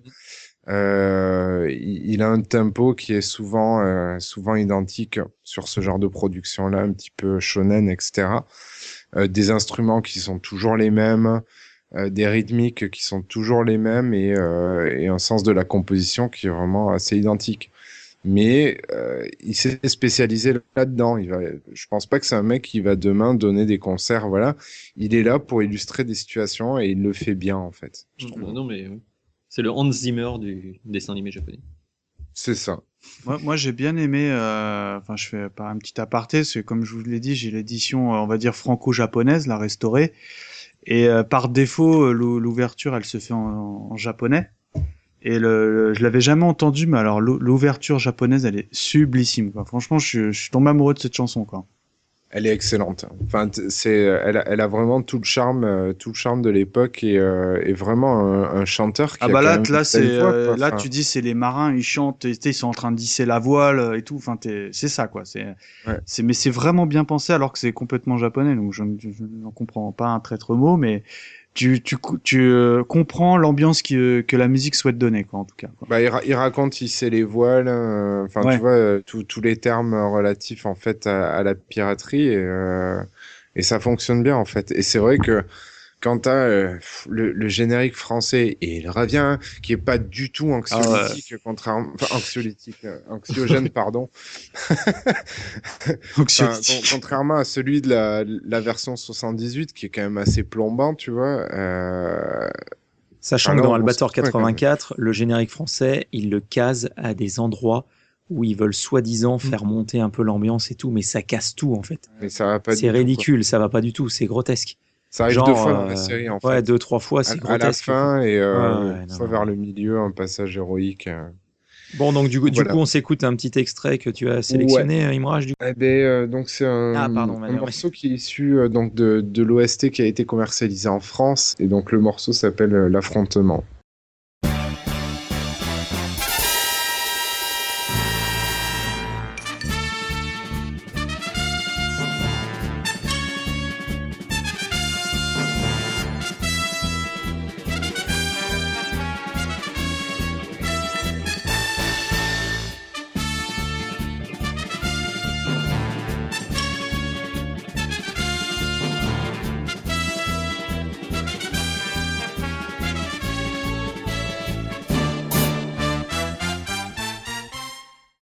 Mikado va, va, va enchaîner sur les, sur les anecdotes autour d'Albator 84. À toi, Mika? Bah, c'est vrai qu'Albator, c'est un truc, je me suis dit, tiens, en anecdote, ça doit être, euh, ça doit avoir des trucs euh, fous, parce que l'univers de Matsu euh, Mo- Moto. il est quand même assez vaste.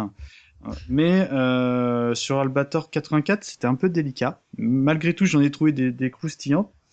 Euh, Il faut savoir que déjà, euh, moi j'aime bien tout ce qui est euh, localisation, doublage, je, je le répète assez régulièrement. Il faut savoir que l'acteur, euh, le comédien qui double Albator, c'est François Lessien. C'est un acteur qui est né en 48 et mort euh, malheureusement en 2009, qui a, qui, euh, qui, qui a doublé Judo Boy. Alors ça, alors ça, je trouve que c'est sympa. Euh, Ayato dans Sankukai et euh, le dessin animé Super Durant. Alors, euh, Super Durand. euh, moi, moi, j'adorais ce dessin animé. D'ailleurs, si euh, Yao nous écoute, je lui fais une petite dédicace. C'est un petit private joke. Voilà. Et euh, surtout, il a doublé un grand acteur, on va dire américano-belge ou belge-américano, à savoir Monsieur Jean-Claude Van Damme en personne. JCVD. Voilà. Ça, j'avais jamais remarqué. euh. Bah, voilà. Donc Euh, en fait, il a doublé les deux personnages les plus puissants de l'univers. oui, c'est tout ah non, il a pas Chuck Norris, pardon. C'est ça. On parlait de Jacques Balutin tout à l'heure. En fait, ce qu'il faut savoir, c'est que il fait également la voix de Alfred dans la version 78. Sauf que, en fait, c'est pas Alfred euh, dans Albator 78 parce qu'en en fait, c'est la traduction française Mm. comme euh, euh, dans Albator 84, il s'appelle Toshiro. Et, euh, et en fait, c'est complètement un autre personnage dans 78 qui s'appelle Yataran. Mais bon, bah, ils ont fait euh, des- peut-être des Ils se raccourcis. euh, ressemblent. il se ressemble un peu, c'est un peu le, on va dire, euh, le même type de personnage, mais ce n'est pas Alfred, quoi. Alors, en fait, on parle d'Albator 84. Pourquoi? Parce que ce qu'il faut savoir, c'est que ça a été diffusé la toute première fois dans Recrea 2, précisément en 1984, d'où d'où, euh, la facilité de son nom, quoi. Alors, vous savez pourquoi euh, le- en japonais la, la série est, est doublée de, des trois lettres euh, SSX, Oui. Ils, font du snowboard. par exemple Non. ben, en fait, euh, c'est le numéro de série euh, des, euh, des personnes recherchées, en fait. Et en fait, ça commence par des SS00. Et je crois que Em- Emeraldia, c'est la première. Et c'est ça. Et donc, en fait, vu que c'est une suite de chiffres, euh, on dit SSX. Et en fait, c'est donc Alfred, Emeraldia et euh, Albator. Exactement, c'est tout à fait ça. Quoi. Ah, bien joué. Moi, je pensais que c'était le nom de la, c'était le nom de leur base là qu'ils mettaient Bah, euh, pour aller bah, se ravitailler. ça. tout. Alors ça, direct, je sais pourquoi il me rage à la réponse parce que comme moi, il a regardé euh, certains épisodes tout simplement en VO parce que ça, c'est jamais, c'est jamais euh, stipulé parce que souvent c'est c'était en introduction de dessin animé et euh, comme on l'a dit en français, eh ben c'est absolument le, bah, c'est pas doublé tout simplement. Il y a, y a pas de, voix. Il y a, y a- y a qu'un endroit où on peut le voir en version française à un moment donné, c'est euh, les humanoïdes regardent les fiches, euh, Ouais, c'est ça, ouais, espèces sur de des écrans. fiches, euh, Voilà, voilà, sur des écrans et on voit les numéros de série en fait. Euh, mais effectivement, c'est c'est dit euh, concrètement quand il, il renomme la base, donc l'Oasis, en SSX, il dit c'est en l'honneur de euh, nos, nos noms de, euh, de, de, de personnes recherchées en fait. Voilà. Vous savez d'où d'où euh, a été de quel personnage de la mythologie japonaise a été inspiré Albator? Euh, Ça vient de euh, en fait, il a été inspiré par euh, alors encore une fois mille excuses euh, Musashi euh, Miyamoto. En Ah fait, oui. c'est le c'est euh, le légendaire euh, samouraï pardon guerrier samouraï fi- figure emblématique du Japon Mm. et qui est euh, un maître Buchi, philosophe et le plus fameux escrimeur euh, de tout le pays. Et il s'est en fait il s'est inspiré de ce, ce personnage pour créer Albator. Quoi. Et comme on l'a dit tout à l'heure au début, il s'appelait le capitaine Kingston. En référence à la ville Kingston euh, dans les Caraïbes. Voilà. Oui, vous savez pourquoi en fait euh, en France ça s'appelle Albator et pas le capitaine Harlock? Eh ben non. Eh ben non. Euh, c'est parce que en, en fait, ce qu'il faut savoir, c'est que capitaine Harlock, c'était trop proche phonétiquement parlant du capitaine Haddock euh, Ah. de, de Tintin. Donc, euh, bah, ils se sont dit, ouais, il y a peut-être un peu un amalgame qui peut être fait. Et dans le doute, ils ont changé euh, le nom en Albator, quoi. J'ajoute à cela que euh, c'est euh, on, on doit le nom Albator à Eric Charden, euh, qui pour composer son, épi son son épisode, son générique des années 78, a fusionné l'albatros, donc un oiseau marin qui rappelle les pirates, enfin j'imagine dans sa tête, hein, et euh, Balator, le nom d'un célèbre rugbyman euh, qui œuvrait sur les terrains à l'époque. Donc ça Ouais. Albator, voilà. Donc chaque fois que vous entendrez Albator maintenant, vous penserez au rugby, et voilà. Et puis c'était la mode des persos en or, comme Musclor, Terminator euh, C'est vrai et aussi. compagnie. j'ai- hein. Je pense qu'il devait y avoir un, un Pénétra- petit- c'est moche. Ok, bon, bah merci Mika pour toutes ces anecdotes. Euh, on va, on va, on va basculer sur la, la, la rubrique euh, DVD et critique DVD euh, d'Imrage au niveau d'Albator 84. Il y a une édition qui vaut le coup. Si vous cherchez sur Amazon, vous la trouverez automatiquement. C'est l'édition int- intégrale euh, premium, si je me trompe pas. Euh, elle contient 6 DVD plus un petit livret. Elle est absolument magnifique.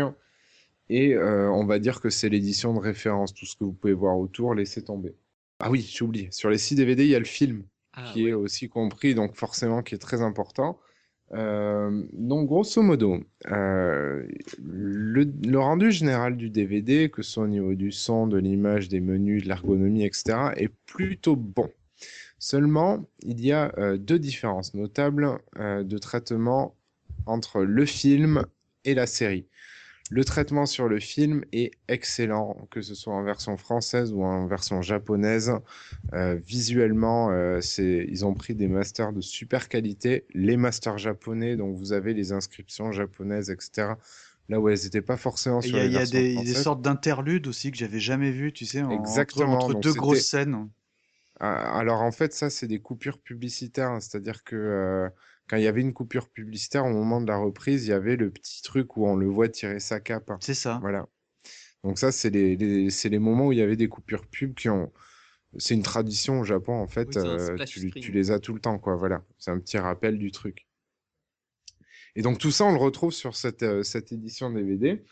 Euh, et donc à savoir, comme je le dis rapidement, le film a eu un traitement qui est quand même bien supérieur au niveau de l'image à celui de la version euh, télévision. Étonnamment, il est plus ancien, mais les masters euh, qui ont servi de, de référence étaient meilleurs. Et on note aussi toutefois euh, une amélioration progressive de la qualité sur donc le traitement apporté à la série, mais on a quand même une image qui est un petit peu moins correcte. Au niveau du son, euh, et ben là, Mika, euh, t'as as dû, euh, dû l'expérimenter, mais c'est vrai que quand on passe sur du son japonais, on voit qu'on était quand même deux ans en retard par rapport à la version française, où les enregistrements ont été faits sur un- des équipements un petit peu, un petit peu plus vieux. Et donc on a une, une espèce d'impression de d'étouffement, un petit Euh, peu de en VO. En, en VO, ouais. Oui, oui, oui, je me suis fait. Les Alors là, je, te, re- je te rejoins complètement. euh, le son est, est très propre sur les deux euh, versions, mais euh, curieusement, en VO, oui, c'est le son il est étouffé, en exa- fait. exactement. En fait, on dirait qu'ils ont enregistré avec des, des oreillers devant le visage, quoi. C'est Voilà. ça. C'est pour pour imager le truc, c'est complètement ça. Et alors ça, bon, c'est c'est vrai que sur euh, sur de bons ingénieurs, donc ce, ce DVD est sorti en, en 2009, sur de, de bons techniciens dans le son euh, seraient capables d'arranger quand même un minimum la, la qualité du son. Euh, il faut savoir que donc pour une fois, la version française d'un point de vue strictement technique, je dis bien strictement technique, Ouais. est supérieure à la version japonaise. Oui, oui, oui. Pour continuer rapidement, euh, pas de bonus. Euh, le seul bonus qui est dans, dans, dans ce truc-là, c'est un petit livret de euh, d'une trentaine de pages, euh, voilà. Une édition, un bel objet, un bel objet collector qui est assez sympathique dans une dans une bibliothèque. hein. Même si j'ai été un petit peu critique par rapport à la qualité de l'image de la version de la version série, euh, on a quand même un traitement qui fait honneur. Ah oui, un traitement en 16 neuvième anamorphique, Ah, hein, il faut oui. le savoir, c'est important. Donc quand même quelque chose qui fait honneur vraiment à la série Albator et qui permet de la redécouvrir avec vos enfants en VO ou en VF, mais préférez quand même la VO. Merci Imrach pour cette critique DVD. Bon, bah, je crois qu'on a fait le tour cette fois-ci, euh, messieurs. Euh, merci à toutes et à tous de nous avoir accompagnés pour cette croisière dans les années 80. Toute l'équipe d'Aitis, le podcast, se joint à moi pour vous souhaiter un bon retour vers le troisième millénaire et à bientôt pour un nouvel épisode. On va se quitter avec le générique d'ouverture japonais d'Albator et puis ben, à tout bientôt. Allez, salut à toutes et à tous. Au revoir, Ciao. les amis. Ciao. salut.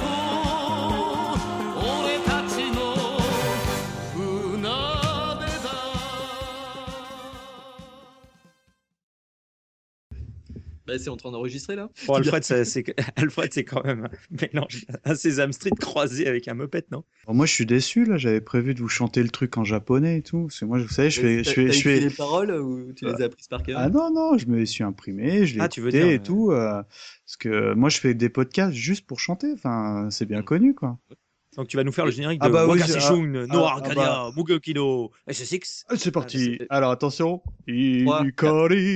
No ah, Arcadia, ah Mugokino, SS6. Ah, C'est parti. c'est- Alors attention. Trois, Ikari hogarero shikyu kara takaku kagagero ano hata o uchu no miru ira ocho de